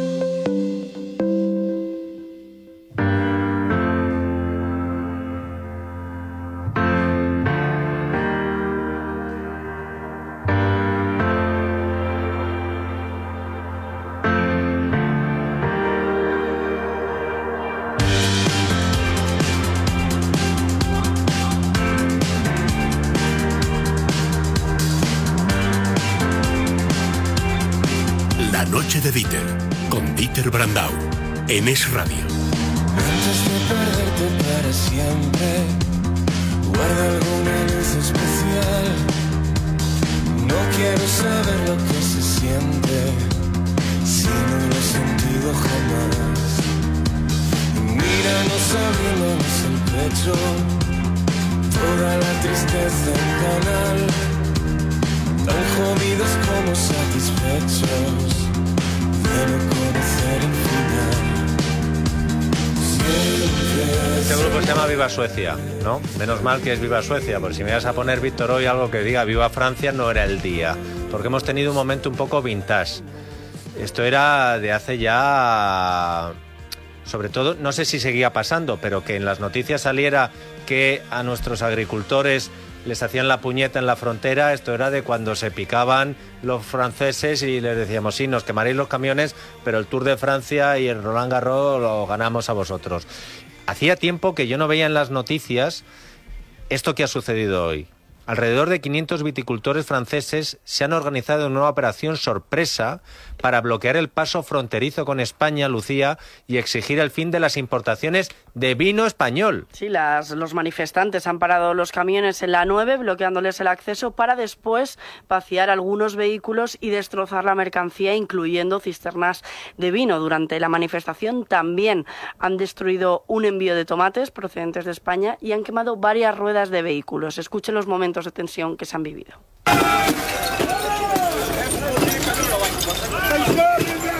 Que quieren es detener las importaciones, como decías, españolas, a las que acusan de estar provocando el hundimiento de muchas explotaciones en el sur de Francia con precios mucho más bajos que los suyos. Sus quejas se dirigen en particular contra el vino a granel que llega de España y que en la mayor parte de los casos se embotella en Francia para su comercialización. Desde la Coordinadora de Organizaciones de Agricultores y Ganaderos, ustedes la conocen como COAG, además de exigir a la Unión Europea que garantice la libre circulación de productos de la Unión Europea por la Unión Europea, han reclamado al Ministerio de Agricultura, al ministro de Agricultura, Luis Planas, no confundir con el Planas Bueno, eh, que realice una queja formal al gobierno francés. No sé yo, acaban de eh, que asaltarnos los camiones, pues habrá que decir algo. Miguel Padilla, secretario general de COAG, buenas noches. Buenas noches, ¿qué tal? Buenas noches. Ustedes han hecho la reclamación lógica de sentido común. Me gustaría que le trasladara a los oyentes si han obtenido respuesta del Ministerio de Luis Planas. No, todavía no hemos obtenido respuesta. Efectivamente, esta mañana hacíamos eh, una reclamación, una reivindicación al Ministerio y, lógicamente, también para que se interviniera en la- los actos violentos que se estaban desarrollando con productos españoles y con eh, transportistas españoles. Y, lógicamente, bueno, pues corresponde sin duda al Ministerio de Agricultura de hacer estas gestiones. Parece ser que ha hecho, o sea, no nos ha comunicado, digamos, a nivel de organización nada. Parece ser que a nivel de, de prensa eh, parece que estaban haciendo gestiones y bueno, vamos a ver si mañana te- obtenemos respuesta de todas esas gestiones, sin duda alguna. A nivel de prensa, decía usted, nosotros lo hacíamos escrito al Ministerio de Agricultura, ¿verdad que nos han respondido? Hasta ahora, Dieter, seguimos sin respuesta. Ah, muy Y bien. les hemos escrito por diferentes medios. ¿Ah, sí? Sí. Muy bien. Eh, muchas gracias, Ministerio de Agricultura. Em, las primeras imágenes que se han visto, no sé si al final ha sido así, eh, señor Padilla, es que mientras se producían los ataques, la gendarmería francesa silbaba. Esto nos recuerda a lo que pasaba a tiempos A, cuando nos ah, quemaban los camiones. ¿Ha habido esa eh, dejadez, ese dejar hacer, eh, en su opinión? Sí, sin duda alguna. Esto no, no es más que volver a los episodios que, como bien decía, ya hacía tiempo que no ocurrían, pero que han vuelto otra vez a ocurrir, y además con eh, ciertos errores graves. Eh, digamos, el vino que va hacia Francia no es una importación, nosotros somos un mercado único. Las importaciones son los, que los productos que vienen de terceros países. Y efectivamente, como bien decía, la pasividad, digamos, de las fuerzas de seguridad de, de Francia, pues obedece eh, indudablemente a que, digamos, los responsables por encima, que serán los, los responsables políticos máximos, dejan hacer. Y por tanto, nos parece que siendo un mercado único donde los productores, la situación de los productores de franceses, pues es igual que la de los productores españoles, con las mismas problemáticas, nos parece poco razonable que se haga la vista gorda ante actos violentos, ante la destrucción de mercancías, porque indudablemente esto no va a ser la solución para que los productores, en este caso los viticultores franceses, pues tengan, digamos, solución a la problemática que ahora mismo están sufriendo. Hmm. Eh, decíamos que esto ha sido un ataque sorpresa. ¿A ustedes les ha pillado realmente eh, por sorpresa? ¿Se lo esperaban? ¿No se lo esperaban? ¿Les ha cogido desprevenidos? ¿O eh, ya estaban las aguas revueltas y se veía venir algo así? No, no, ciertamente no esperábamos de que eh, iban a volver a reaccionar de esta manera los agricultores franceses. No teníamos indicios de que iban a hacer, eh, digamos, estos actos violentos de paralizar la mercancía prácticamente en la frontera y de destruir eh, alguna, alguna mercancía en camiones. No, no teníamos noticias de que esto iba a suceder. Efectivamente, ha sido un acto eh, sorpresa, al menos el conocimiento que tuviéramos como organización. Es lo que les faltaba ya. Entre la climatología, los impuestos, la burocracia, las agendas eh, 20 y 30, que encima ya llegaran los eh, eh, franceses y nos volvieran otra vez a quemar los camiones. Sí, sí, la verdad es que, bueno, quiero decir, es que no tiene absolutamente ningún sentido, porque como bien decía antes, la situación de los viticultores españoles es muy similar. Se cuenta que estamos en una eh, situación donde los costos de producción han aumentado de la forma eh, tan tremenda en los últimos años. hay una bajada importante de, de consumo. En la mayor parte de las denominaciones de origen se ha eh, vendido la uva por debajo incluso de los costos de producción. Por tanto, la situación ahora mismo en el sector eh, vitivinícola español es una situación muy similar a la que pueda tener el sector en Francia, ¿no? Por tanto, no tiene eh, ningún sentido. Claro, si a esto le unimos, eh, pues bueno, este tipo de actos vandálicos, pues indudablemente eh, parece que estamos en otro, eh, no en un país, en un primer país, no en un primer mundo, no, sino en otra cosa distinta y desde luego recordando, como bien decía, pues a otros años donde esto era muy frecuente prácticamente con todas las producciones de España.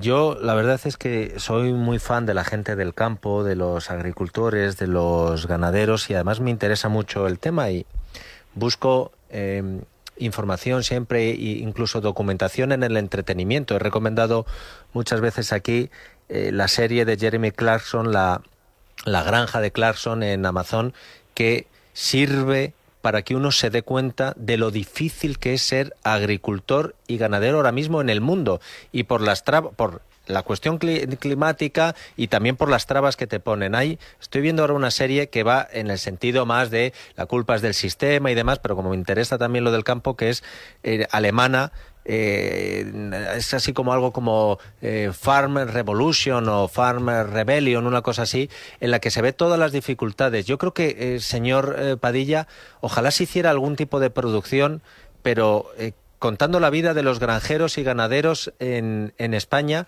para que se viera el milagro que es que no se cierren las granjas, las cooperativas ganaderas, porque es que cada día lo tienen ustedes más difícil.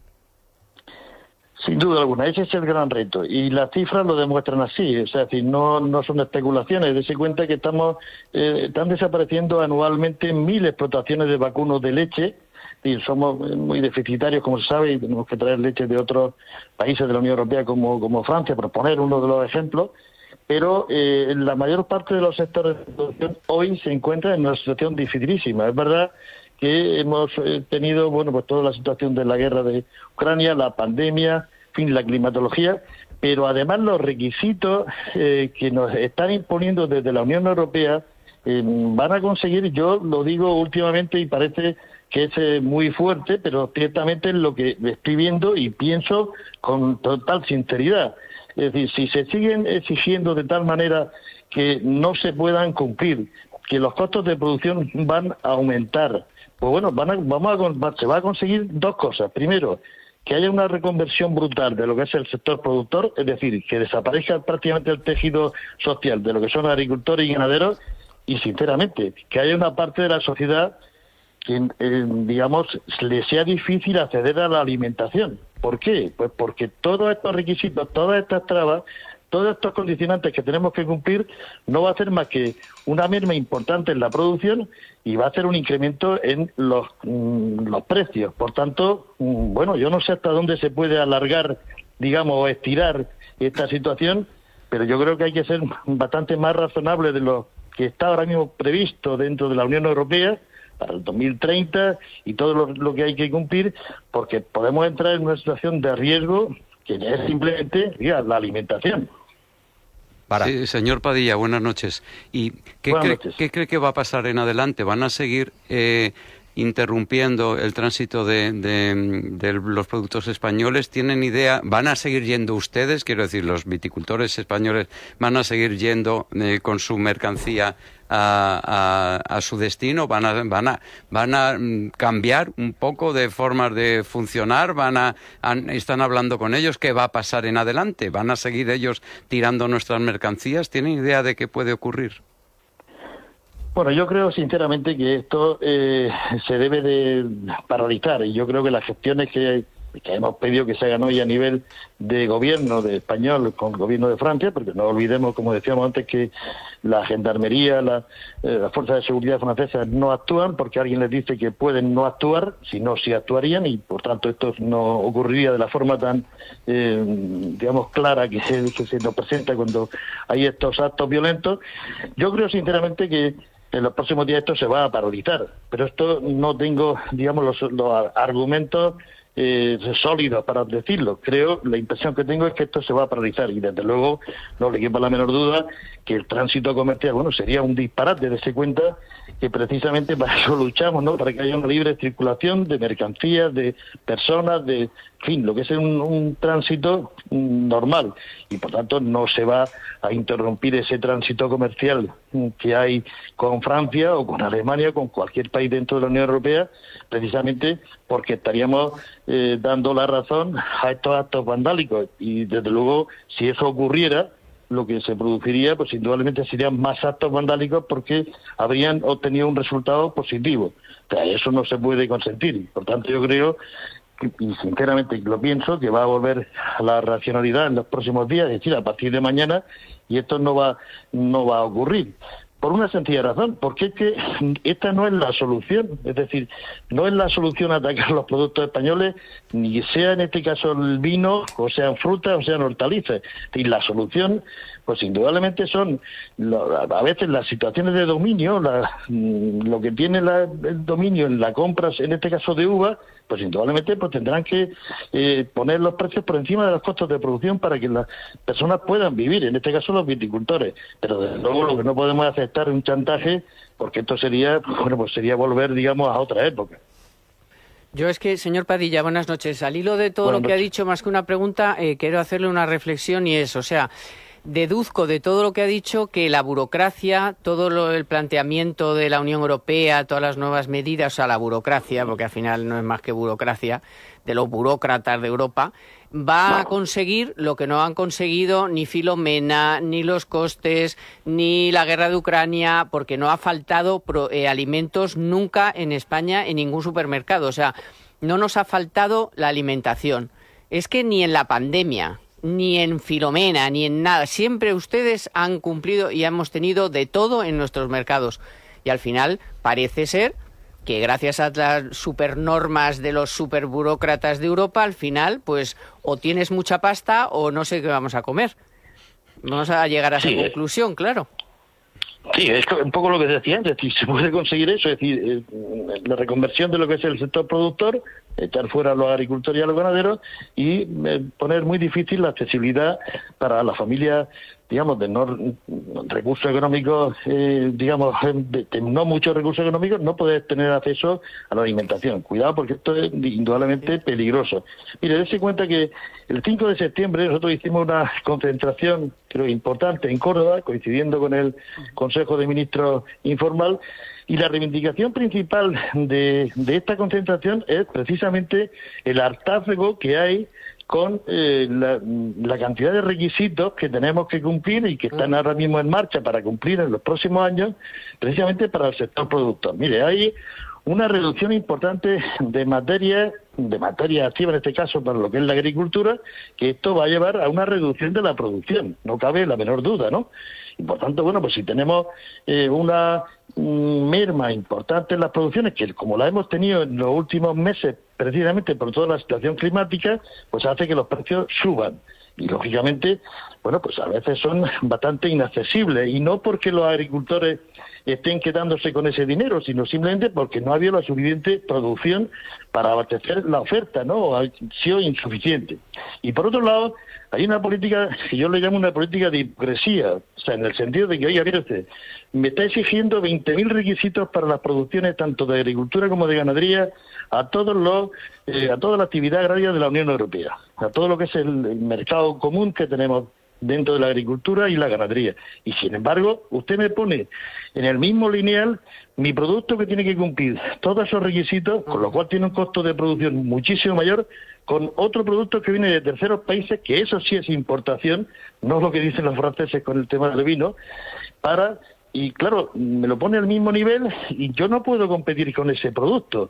Por tanto, ustedes eh, mm, están haciendo una política ciertamente de hipocresía, porque exíjanle a esos productos lo mismo que me exigen a mí y estaremos en igualdad de condiciones. Y no Pero so- de, de no ser así, pues vamos a llegar a eso, a una reconversión importante de muchísimos agricultores, de muchísimos ganaderos, aparte de lo que está ya sucediendo sin esos requisitos. Y no solo hipócrita esa política, sino suicida. Don Miguel Padilla, secretario general de COAC, si le responden del Ministerio de Agricultura, si se dignan a darle algún tipo de información, le agradecería que nos eh, lo comentara. Un abrazo fuerte.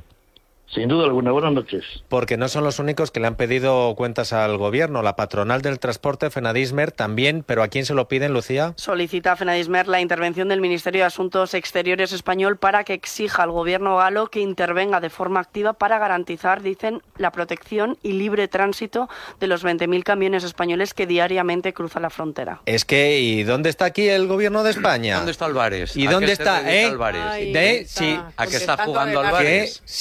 Si, Claro. fueran si fueran que te van a hablar para el catalán y el parlamento y el no sé qué ahí sí que daríamos la matraca. Mira em, las he citado antes. La granja de Jeremy Clarkson en Amazon y Farm Rebellion que es de una granja en Alemania en Disney son dos series documentales sobre la vida de un tipo que se dedica a explotar unas granjas e- ex- enormes. Uno es eh, Clarkson y otro es un tipo que se llama Bernie. Uno, Clarkson, va diciendo, oye, se me están comiendo los escarabajos, la colza y no, puedo matarles por el no sé qué. El otro es al contrario, es más de eh, el cambio climático, no hay que utilizar insecticidas, tal, no sé qué, porque el sistema está mal. Lo que tienen en común los dos es que los dos son millonarios, los dos son ricos, los dos están forrados. Y sólo así se pueden permitir el tener una explotación agrícola, porque si no, se iban al garete. Juanma Rodríguez, buenas noches. Buenas noches. Bueno, el mundo en vilo a la espera del comentario de Juanma Rodríguez sobre la entrevista de hoy de Joan Laporta. Es que no el sé qué. Los cenáculos madrileños. Socio, eh, eh, madridismo sociológico, Juanma. que realmente ¿Ha no sé habido qué- alguna puya que sin citarte iba directamente dirigida a ti? Seguramente, pero no sé qué decir. Me quedo sin, sin palabras. Hay que tenerla de cemento armado. O sea, que probablemente sea el caso, ¿no? Yo creo que es otra cuestión. Pero bueno, es que no sé qué decir.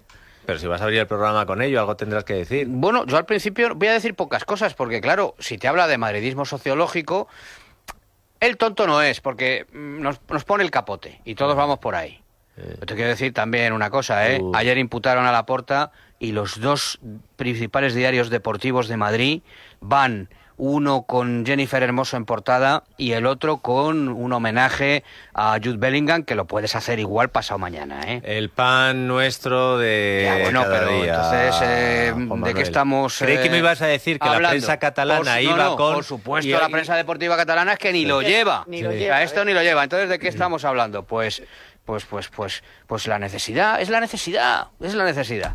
En fin. Eh, nada, madridismo sociológico que El va a pedir el CIS, eh, del fútbol, Tezanos, preguntará que va, que va a pedir el- la final del mundial para el Camp Nou, pero que se lo van a dar al Bernabéu porque hay unos poderes ocultos aquí que están Tú eh, espérate a ver si no se lo dan a Casa Blanca, pero bueno, no a la claro, Casa Blanca. Claro, bueno, bueno, Casa espérate, Blanca. espérate. Mira, lo de siempre. Pero ha hablado también Víctor Font, que era de todos los candidatos probablemente el más serio, y efectivamente dice que coincide con él, que hay una especie de persecución al Barça.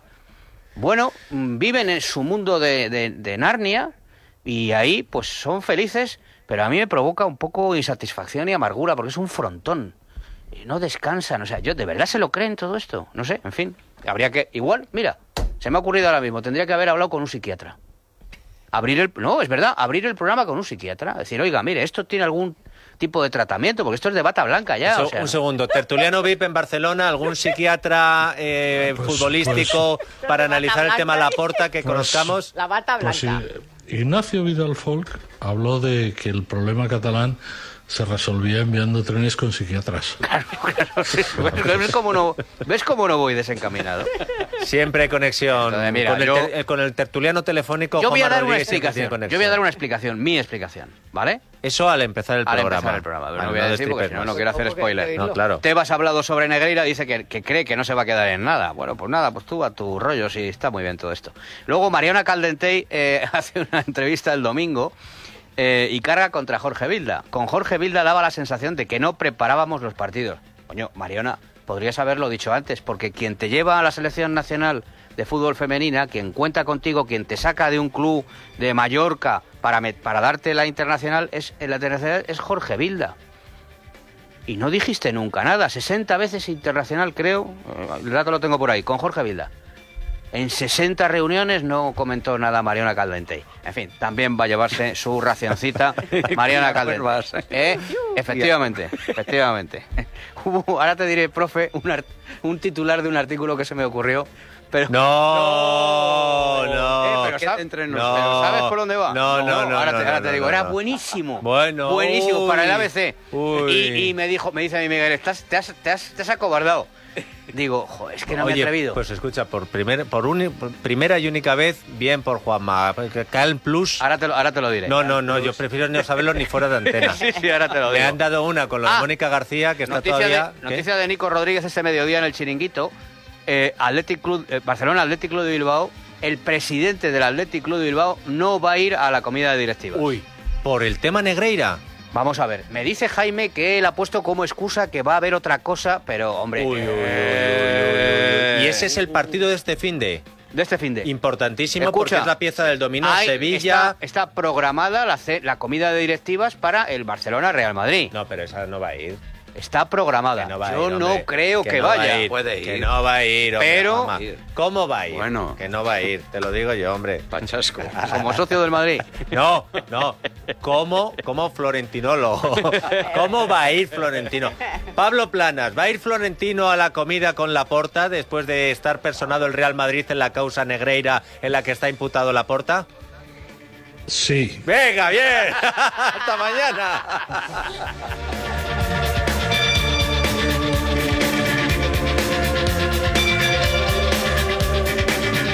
La noche de Dieter, con Dieter Brandau, en Es Radio.